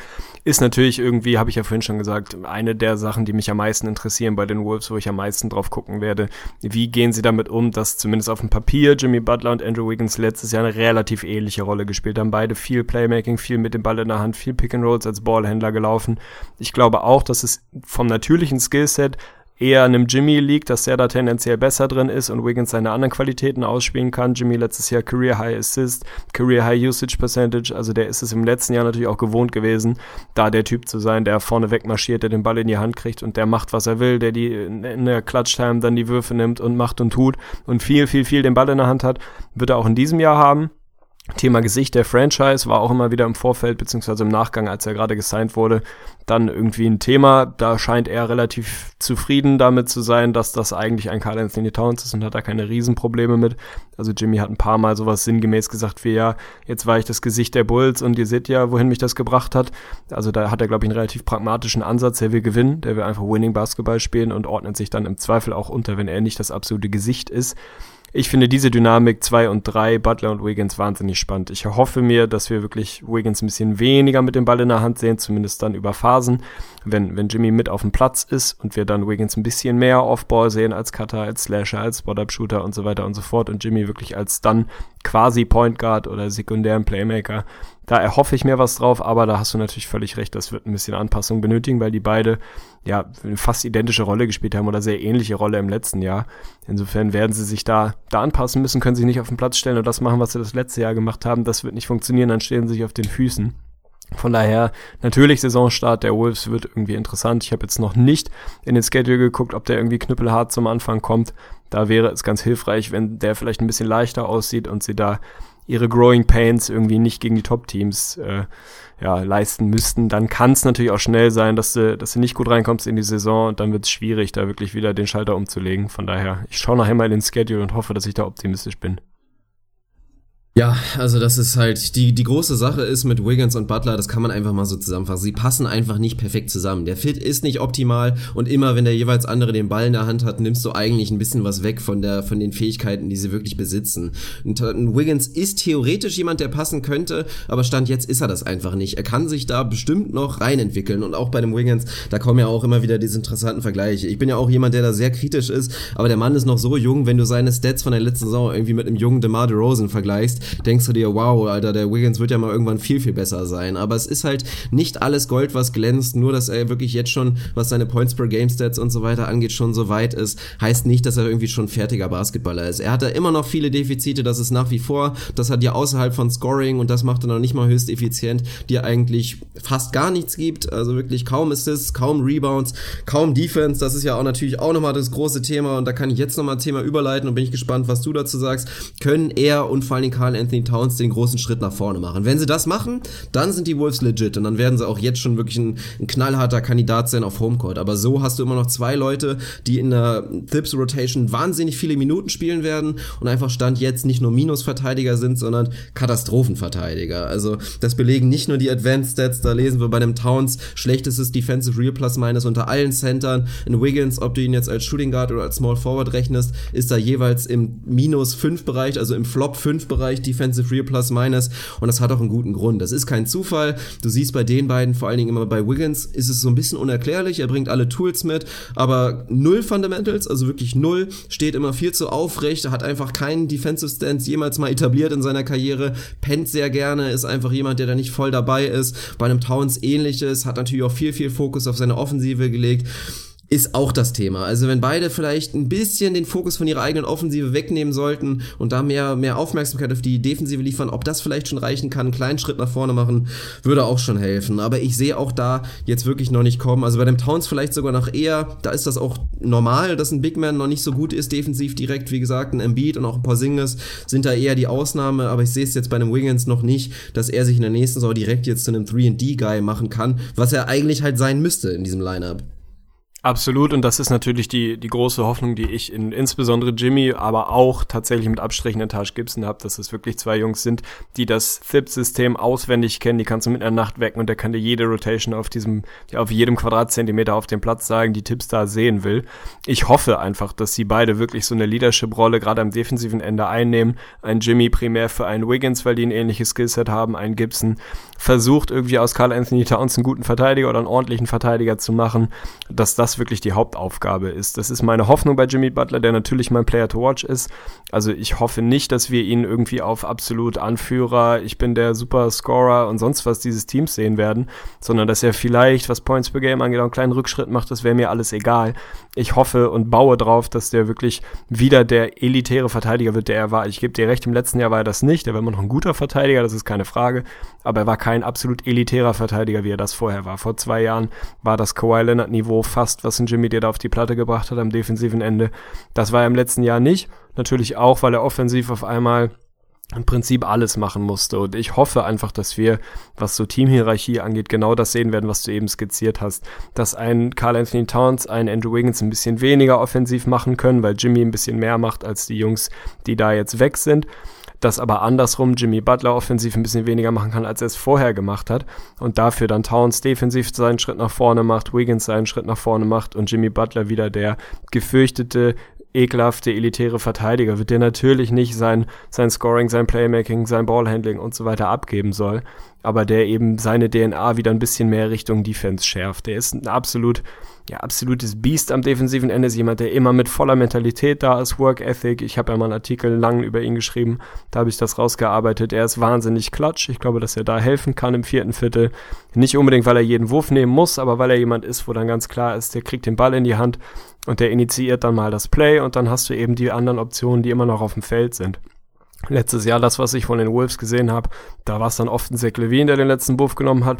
Muss ich nicht geil finden. Ich möchte auch nicht unbedingt, dass ein Andrew Wiggins dann den Ball in die Hand kriegt und es das heißt, mach mal. Da fühle ich mich deutlich wohler, wenn Jimmy Butler das macht, der letztes Jahr einer der klatschesten Jungs in der Liga war. Da kann man in alle Stats reingucken. Das war absolut elitär. Insofern erhoffe ich mir, dass sie es schaffen, die Rollen ja, so ein bisschen so im Feintuning anzupassen, dass alle davon profitieren können. Dass Jimmy wieder ein überragender Verteidiger werden kann und das auf den Platz bringen kann, weil er offensiv nicht mehr alles alleine machen muss und dass andersrum Towns und Wiggins offensiv vielleicht ein bisschen weniger machen können und sich ein bisschen mehr darauf fokussieren können, gut zu verteidigen. Dass sie wirklich diese Tipps DNA in ihre Birne bekommen. Das ist für mich der absolute Schlüssel dazu, was aus diesem Team werden kann. Wenn die es schaffen, wirklich Tipps zu verinnerlichen, wie es die Bulls viele Jahre gemacht haben, dann muss das ein gutes Defensivteam sein. Das geht gar nicht anders. Das viel bessere Material hatte Tipps bei den Bulls auch nicht in, in verschiedenen Jahren und war immer eine gute Defense. Du musst dich dem halt nur verschreiben. Du musst sagen, okay, das machen wir, das sind wir, dem wird irgendwie alles untergeordnet. Und dann funktioniert das auch. Dann haben sie das Material dazu, eine sehr, sehr gute Defense zu sein. Wie weit es dann geht, weiß ich nicht. Aber ich will vor allem sehen, dass Jimmy wieder der elitäre Verteidiger wird die anderen beiden kleinen Schritt zurück machen offensiv. Und dann kann ich mir schon vorstellen, dass das, ja, dass da alle voneinander profitieren können, auch wenn gerade bei Jimmy und Andrew Wiggins der Fit natürlich sportlich nicht überragend ist. Also das, da müssen wir nicht drum herum reden. Das ist nicht das perfekte Pairing, aber ich glaube, dass sie da symbiotisch voneinander lernen können und das, ja, das Team zu einem wirklich guten machen können. Ich bin sehr, sehr gespannt. Also gerade auch Thema gleich Best-Case-Szenario und realistisches Szenario, was du mir da vor allen Dingen erzählen wirst. Ja, ja es, ist, es ist sehr, sehr spannend. Also gerade bei dem Butler ist, will ich dich auch nochmal fragen, wie siehst du jetzt wirklich den, den Ausblick für die nächste Saison? Weil ich habe, glaube ich, letztens in einem, in einem YouTube-Video mal so ein bisschen lapidar rausgehauen, dass ich schon fand, dass so die letzte Saison von Butler zumindest offensiv nah dran sein sollte an der Ceiling. Also kannst du dir vorstellen, dass er wirklich nochmal noch mehr liefern kann? Weiß ich gar nicht unbedingt, ob das dann das Richtige wäre. Also da würde ich mir dann doch fast eher wünschen. Also Optimalszenario wäre, er bleibt offensiv auf dem Level, das er hatte in der letzten Saison und ist dann wieder defensiv nochmal vielleicht ein, zwei Prozentpunkte besser. Oder siehst du wirklich auch noch, noch mehr, was die Offensive angeht? Nö, ich glaube, offensiv wissen wir, was Jimmy Butler kann und was er nicht kann. Wie gesagt, der Dreier ist für mich ein bisschen der X-Faktor. Da hoffe ich mir natürlich, dass da vielleicht nochmal ein Prozent drauf geht oder er zumindest wirklich verlässlich die 37 und ein bisschen Prozent irgendwie schießt damit wäre ihm schon viel geholfen. Ansonsten ist, glaube ich, das Skillset ist mehr oder weniger ausgeschöpft. Elitärer Freiwurf, Shooter und im elitär im Fouls ziehen, also kommt häufig, häufig an die Linie, trifft die Dinger, ist einigermaßen effizient aus dem Feld, ist ein Playmaker, ist ein Ballhändler und so weiter und so fort. Aber da sehe ich jetzt nicht zwingend den nächsten Schritt. Letztes Jahr waren es per 36 Minutes irgendwie 23,3 Punkte, glaube ich tatsächlich sind bei ihm einer der wenigen, wo wirklich die Per-Game-Stats besser als die Per 36 sind, einfach weil er so viele Minuten knüppelt. Also 24 Punkte waren es letztes Jahr aus dem Feld. Da erwarte ich mir keinen Schritt nach vorne, da wünsche ich mir auch ehrlicherweise keinen Schritt nach vorne, sondern vielleicht eher einen kleinen zurück, dass er da irgendwie eher so im Bereich 21, 22 Points dann irgendwie ist, vielleicht den Dreier dafür etwas effizienter trifft damit wäre den Wolves auf jeden Fall mehr geholfen, als wenn Jimmy jetzt auf einmal versucht, jede Nacht 27, 28 rauszuhauen. Der wird immer noch seine Spiele haben, wo er für 40 geht, wie er im letzten Jahr mehrere hatte, wo er wirklich brachial am Scoren war und das oft ohne Dreier. Aber wie gesagt, ich wünsche mir eher einen, einen noch besseren Verteidiger, wieder besseren Verteidiger, Jimmy Butler. Letztes Jahr PER von 25.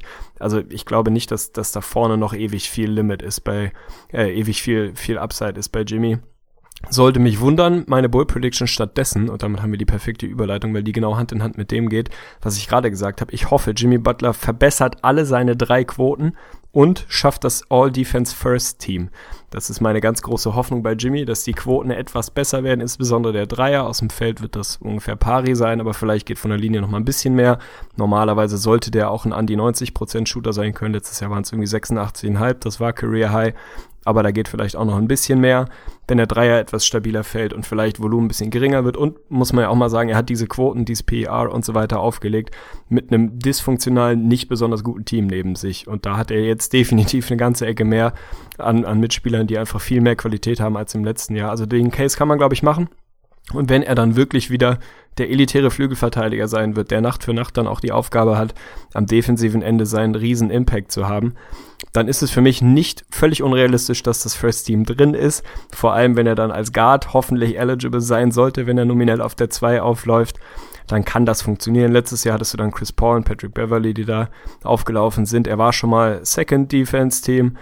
Ja, ich hoffe mir einfach, dass das seine DNA ist. Da ist ein bisschen der, der Wunschvater des Gedanken, dass er wirklich wieder dieser absolut ekelhafte, giftige Verteidiger wird, der vorne scored, der 20 plus scored, aber eben nicht 25 plus dann glaube ich, haben sie das Beste aus beiden Welten von Jimmy. Ja, finde ich, finde ich gut, finde ich sehr spannend. Gerade auch defensiv ist es natürlich clever, den Zusatz nochmal dazu zu nehmen, weil das würde schon natürlich passen. All Defensive Team, das ist auch oft so ein, so ein Storyline-Vote oder so ein bisschen Reputation-Vote. Und da natürlich, wenn die Wolves jetzt wirklich diesen Schritt nach vorne machen, den du siehst defensiv, dann wird man zu Jimmy Butler gucken und sagen, boah, was für ein Wahnsinnstyp, der kommt da rein und dreht einfach mal kurz die Defensive um und auf einmal sind sie da ein Top-Team. Dann wird er das schaffen und den Rest traue ich ihm auch zu, würde ich mir natürlich aus Wolves Sicht wünschen. Ob das wirklich passiert, ist dann doch schon relativ bold und deswegen lasse ich es dir definitiv auch ja, durch. Und dann kommen wir zu meiner Bold Prediction. Da bin ich gespannt, ob du mir sie durchgehen lässt. Das ist auch relativ spontan entschieden. Mir ist jetzt nichts wirklich eingefallen. Aber ich würde einfach mal sagen, und ich hoffe, es ist bold genug. Und lass mich ausreden. Ich erkläre es dir gleich.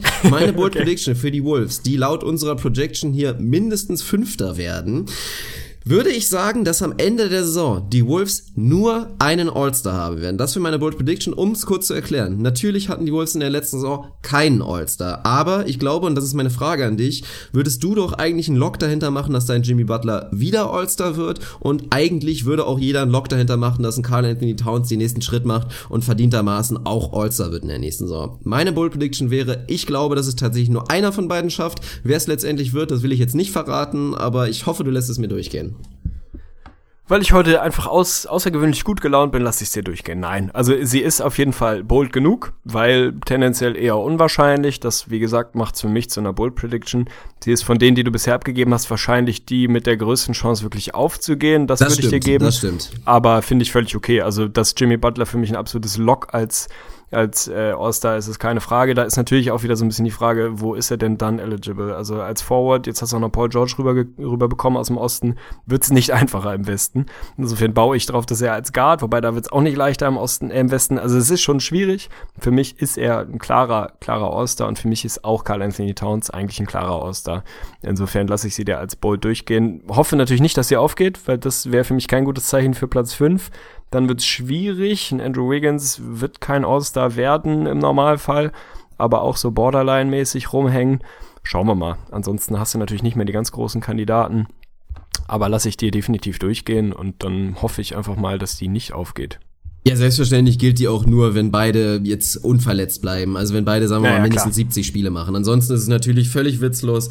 Ja, gucken wir mal. Jetzt bin, kommen wir langsam zu den Szenarien. Und es war damals schon ein spannendes Thema, als ich bei den Go-To-Guys mit, mit Jonathan da über die Wolves diskutiert habe. Da kamen wir natürlich auch nochmal auf das Vegas Over-Under, auf die ganzen Projections. RPM hast du gesagt, bei 50. Die Vegas-Line lag damals zumindest bei 48,5. Und ich habe wirklich gesagt, also in Deutschland geht es ja leider nicht. Wir haben es beide versucht, vor allen Dingen du wolltest da gerne mal wieder wieder deinen Account wieder refreshen, weil auf Over Anders wetten ist wirklich wahnsinnig spannend, weil man da wirklich das Gefühl hat, boah, nee, da bin ich mir jetzt sicher, dass ich da die Odds auf jeden Fall schlagen kann und ein bisschen Kohle machen kann. Und bei den Wolves, ganz ehrlich, also hätte ich die Möglichkeit gehabt, ich hätte definitiv mal so 10, 20 Euro auf das Under gewettet. Also ich würde wirklich auf das Under gehen im realistischen Szenario. Deswegen bin ich gespannt, worauf wir uns gleich einigen werden. Best Case, habe ich damals auch schon gesagt, kann ich mir schon vorstellen, Anfang 50 natürlich. Viel höher will ich jetzt nicht gehen, weil wir immer noch im Westen sind und weil es vor allen Dingen vier Teams ja noch vor den Wolves gibt, zumindest in unserer Projection. Also sage ich mal im Best-Case-Szenario vielleicht 52 Wins und Worst Case ist natürlich deutlich, deutlich höher, als es das in der letzten Saison vielleicht war. Wie gesagt, 31 Wins, obwohl das nicht auch schon da nicht ganz realistisch war glaube ich, dass das absolute Worst-Case-Szenario ist, wirklich mit vielen Growing Pains und mit vielen Struggles, dass die Wolves vielleicht wieder so eine ekelhafte 500-Saison haben und es dann vielleicht sogar knapp wird mit den Playoffs.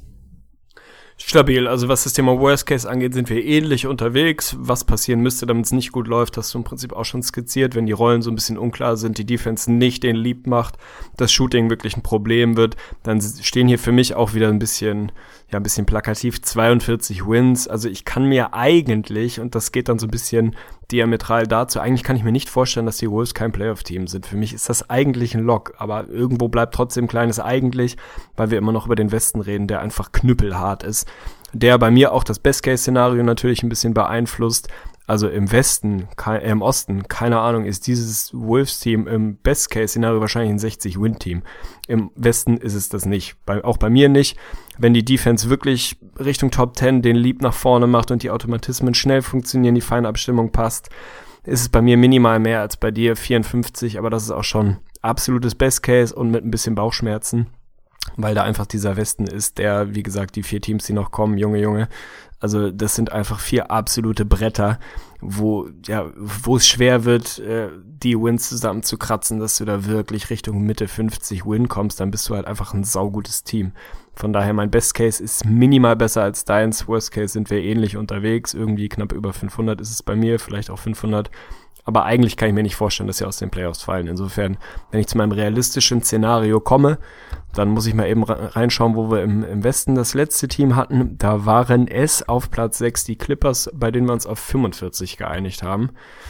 Und dann schätze ich mal, willst du die Wolves bei 46 haben? Ich will sie bei 47 haben. Keine Ahnung. Also äh, senf mal dazu, wo du sie realistisch wirklich einsortieren würdest. Also ich hätte sie realistisch betrachtet, wahrscheinlich eher Richtung 46. Einen kannst du mir gerne auch noch aus der Tasche reden, das kann ich, finde ich in Ordnung. Sagen wir 47. Im Westen wird's eng beieinander sein, glaube ich schon. Also wirklich gerade so Platz Platz drei vielleicht sogar bis bis sechs könnte auch ziemlich dicht beieinander sein, obwohl wir natürlich auch noch vier davor haben. Ich bin gespannt. 47 ist in Ordnung. Ja, stabil. Dann haben wir sie doch hier gut gut einsortiert. Fand ich eine schöne Diskussion, hat mir Spaß gemacht. Und um mal darauf zurückzukommen, Thema äh, Vegas over Anders und so, wenn irgendjemand eine Option hat, wie ich auf diese, auf diese Regular Season oh over Anders wetten kann. Alter Schwede, da sind für mich wirklich ein paar so kranke No-Brainer dabei. Also, ehe wir da wirklich ins Detail gehen, aber ich habe hier gerade mal ein bisschen durchgeskippt. Da sind wirklich ein paar Sachen, wo ich mich frage, ob entweder bei mir was falsch verkabelt ist oder bei den Leuten, die dann die Over anders machen. Also, da sind wirklich Sachen bei, wo ich denke, also nehmen wir mal die Celtics, die hier irgendwie mit 57,5 oder 56,5 gehalten werden. Also, da würde ich aber mit, naja, egal, ich will nicht zu weit vorgreifen, aber da würde ich mit, mit Meilen, Meilenstiefel Anlauf aufs Under gehen. Aber das äh, können wir dazu zum Celtics Preview nochmal diskutieren. Tegli goes bankrott, finde ich, finde ich sehr, sehr schön. Über unsere finanzielle Situation haben wir ja schon gesprochen. Wir nehmen einfach alle Patreon-Einnahmen und setzen die auf Rot. Das ist doch schön, das finden unsere Hörer bestimmt auch gut. Äh, da übrigens nochmal eine schöne Überleitung. Große Shoutout auf jeden Fall. Unser kleiner Aufruf hat auf jeden Absolut. Fall Wirkung gezeigt. Also vielen, vielen Dank an alle neuen Patreon-Spender. Man muss ja dazu erwähnen, tatsächlich, ihr seid schuld, dass wir sogar mehr Geld jetzt ab diesem Monat ausgeben müssen. Tatsächlich sind unsere, ist unsere Hörerschaft so in die Höhe gegangen, beziehungsweise die Downloads der letzten Episoden und weil wir auch gut geliefert haben, dass unser Webspace, unsere Bandbreite, die wir gebucht haben bei unserem Anbieter, nicht mehr reicht. Also wir mussten jetzt tatsächlich wirklich auf das absolute, wir sind jetzt Broadcaster offiziell, heißt das. Ne? Offiziell, ne? ja. ja. Also ja, wirklich stark, aber dementsprechend die Kosten, die monatlichen, nochmal ordentlich mehr als verdoppelt. Ja, mehr als verdoppelt. leider, aber es ist trotzdem ein schönes Leider, weil das ja bedeutet, dass wir uns als Podcast nach vorne entwickeln, aber dennoch nochmal der Aufruf, wirklich, wenn ihr uns unterstützen wollt und zumindest dafür sorgen wollt, dass wir jetzt nicht noch draufzahlen müssen mit unserem, mit unserem Projekt hier, dann könnt ihr gerne bei Patreon vorbeischauen. Ich habe letztes Mal übrigens die falsche Adresse gesagt, von daher korrigiere mich bitte. Also die Leute, die letztes Mal vielleicht danach gesucht haben, haben uns tatsächlich nicht gefunden. Ja, die Adresse heißt tatsächlich patreon.com slash Staudemeyer Podcast. Also so, so findet ihr uns. Wenn man da aber oben in die Suchmaske ins Gesicht von Staudemeyer reinhackt, dann sollte man da auch bei uns landen. Also kein unüberwindbares Hindernis. Wir freuen uns über jeden, der ein, zwei, drei, vier Taler über hat und die uns rüberknallt. Ja, Ansonsten sind wir durch. Platz 5, du. Und jetzt äh, nächste Episode ist Homeca äh, Homecast, wollte ich ja, sagen. Homecourt, richtig geil, Lieber. Homecourt. Ich freue mich schon. Ei, ei, ei. Und auch nochmal kurz zu den Wolves, finde ich auch schön, wirklich als Fan nach wie vor. Und das sollte alle Fans freuen, das bin ich auch immer noch. Selbst dein Worst-Case-Szenario wäre besser als jede der letzten 13 Saisons der Wolves. Also muss man Ja, mal dazu sagen. Die, die Playoff-Drought sollte endlich beendet werden und da freue ich mich auch schon drauf. Endlich mal die Wolves wirklich in der Postseason zu sehen. Natürlich jetzt ohne meinen Ricky, das ist traurig, aber in unserem Szenario hier, in unserer Projection sehen wir beide wirklich in der Postseason und das wäre natürlich das optimale Szenario. Vielleicht spielen sie ja sogar gegeneinander, dafür müssten beide natürlich auch schon für ein Upset sorgen, gerade auch die Jazz, die wir ja an 8 hatten, ich theoretisch ein bisschen höher. Ich bin sehr gespannt. Freue mich natürlich auf die nächste Episode auf Platz 4. Ich freue mich auf unsere NBA Award Projections, die es bei YouTube geben wird. Das werden wir morgen machen und ja, wir sind durch. Ja, wir sind durch. Hat mir großen Spaß gemacht. Shoutout an dich auf jeden Fall. Shoutout an alle Hörer da draußen. Wenn euch der Podcast gefällt, dann erzählt es weiter, erzählt es euren Freunden, kommt bei iTunes vorbei, lasst uns eine Rezension da, das freut uns immer. Da kommen auch ein paar oder trudeln täglich welche, welche Reihen im Moment. Das freut uns sehr, bringt uns was, weil dann ja so das Thema Außendarstellung einfach äh, eine bessere ist. Jetzt sind wir, glaube ich, bei 157 Kommentaren und im Schnitt 5,0 von 5,0. Das ist natürlich sensationell. Da sind schöne Perlen dabei, gerade textlich. Also die müssen wir irgendwann die besten mal raussuchen. Da sind wirklich absolute Highlights dabei. Das freut uns, kommt bei Facebook rum, lasst uns ein Like da, bei Twitter und bei YouTube nicht zu vergessen. Dann supportet ihr uns schon mit, mit Reichweite und erzählt es euren, euren Freunden und Buddies. Wenn jemand Bock auf die NBA hat, dann sollte er hier einfach mal reinhören. Dann freuen wir uns auf die Saison mit euch und ja, over and out. Geil, Mann. Shoutout an Krügo, diesen, wir werden jetzt Absolut. mal diesen Zwischenspieler auf jeden Fall mal als Ausspieler benutzen. Sein neues Album ist brandheiß draußen, ist gedroppt, also das könnt ihr auch käuflich erwerben, würde den Jungen sehr freuen, würde uns auch freuen. Und in dem Sinne lasse ich mal kurz einen kleinen Clip von einem alten Song von ihm spielen. Sehr, sehr schöner Sommersong, Wheezy. Wir hören uns bei der nächsten Episode, macht's gut. Haut rein. Ich fühl mich gut, fühl mich smooth, denn ich chill. Heute mit der Crew und wir tun, was ich will, kein Stress. Oh yeah. Alles cool und gechillt, Rap, Rap. Oh yeah. Mit viel Glut auf dem Grill, ey Leute Heute gebe ich keinen Fick auf die Facebook, die Google und die YouTube-Klicks. Nike Shoes. Mann, der Sommer ist da, wir liegen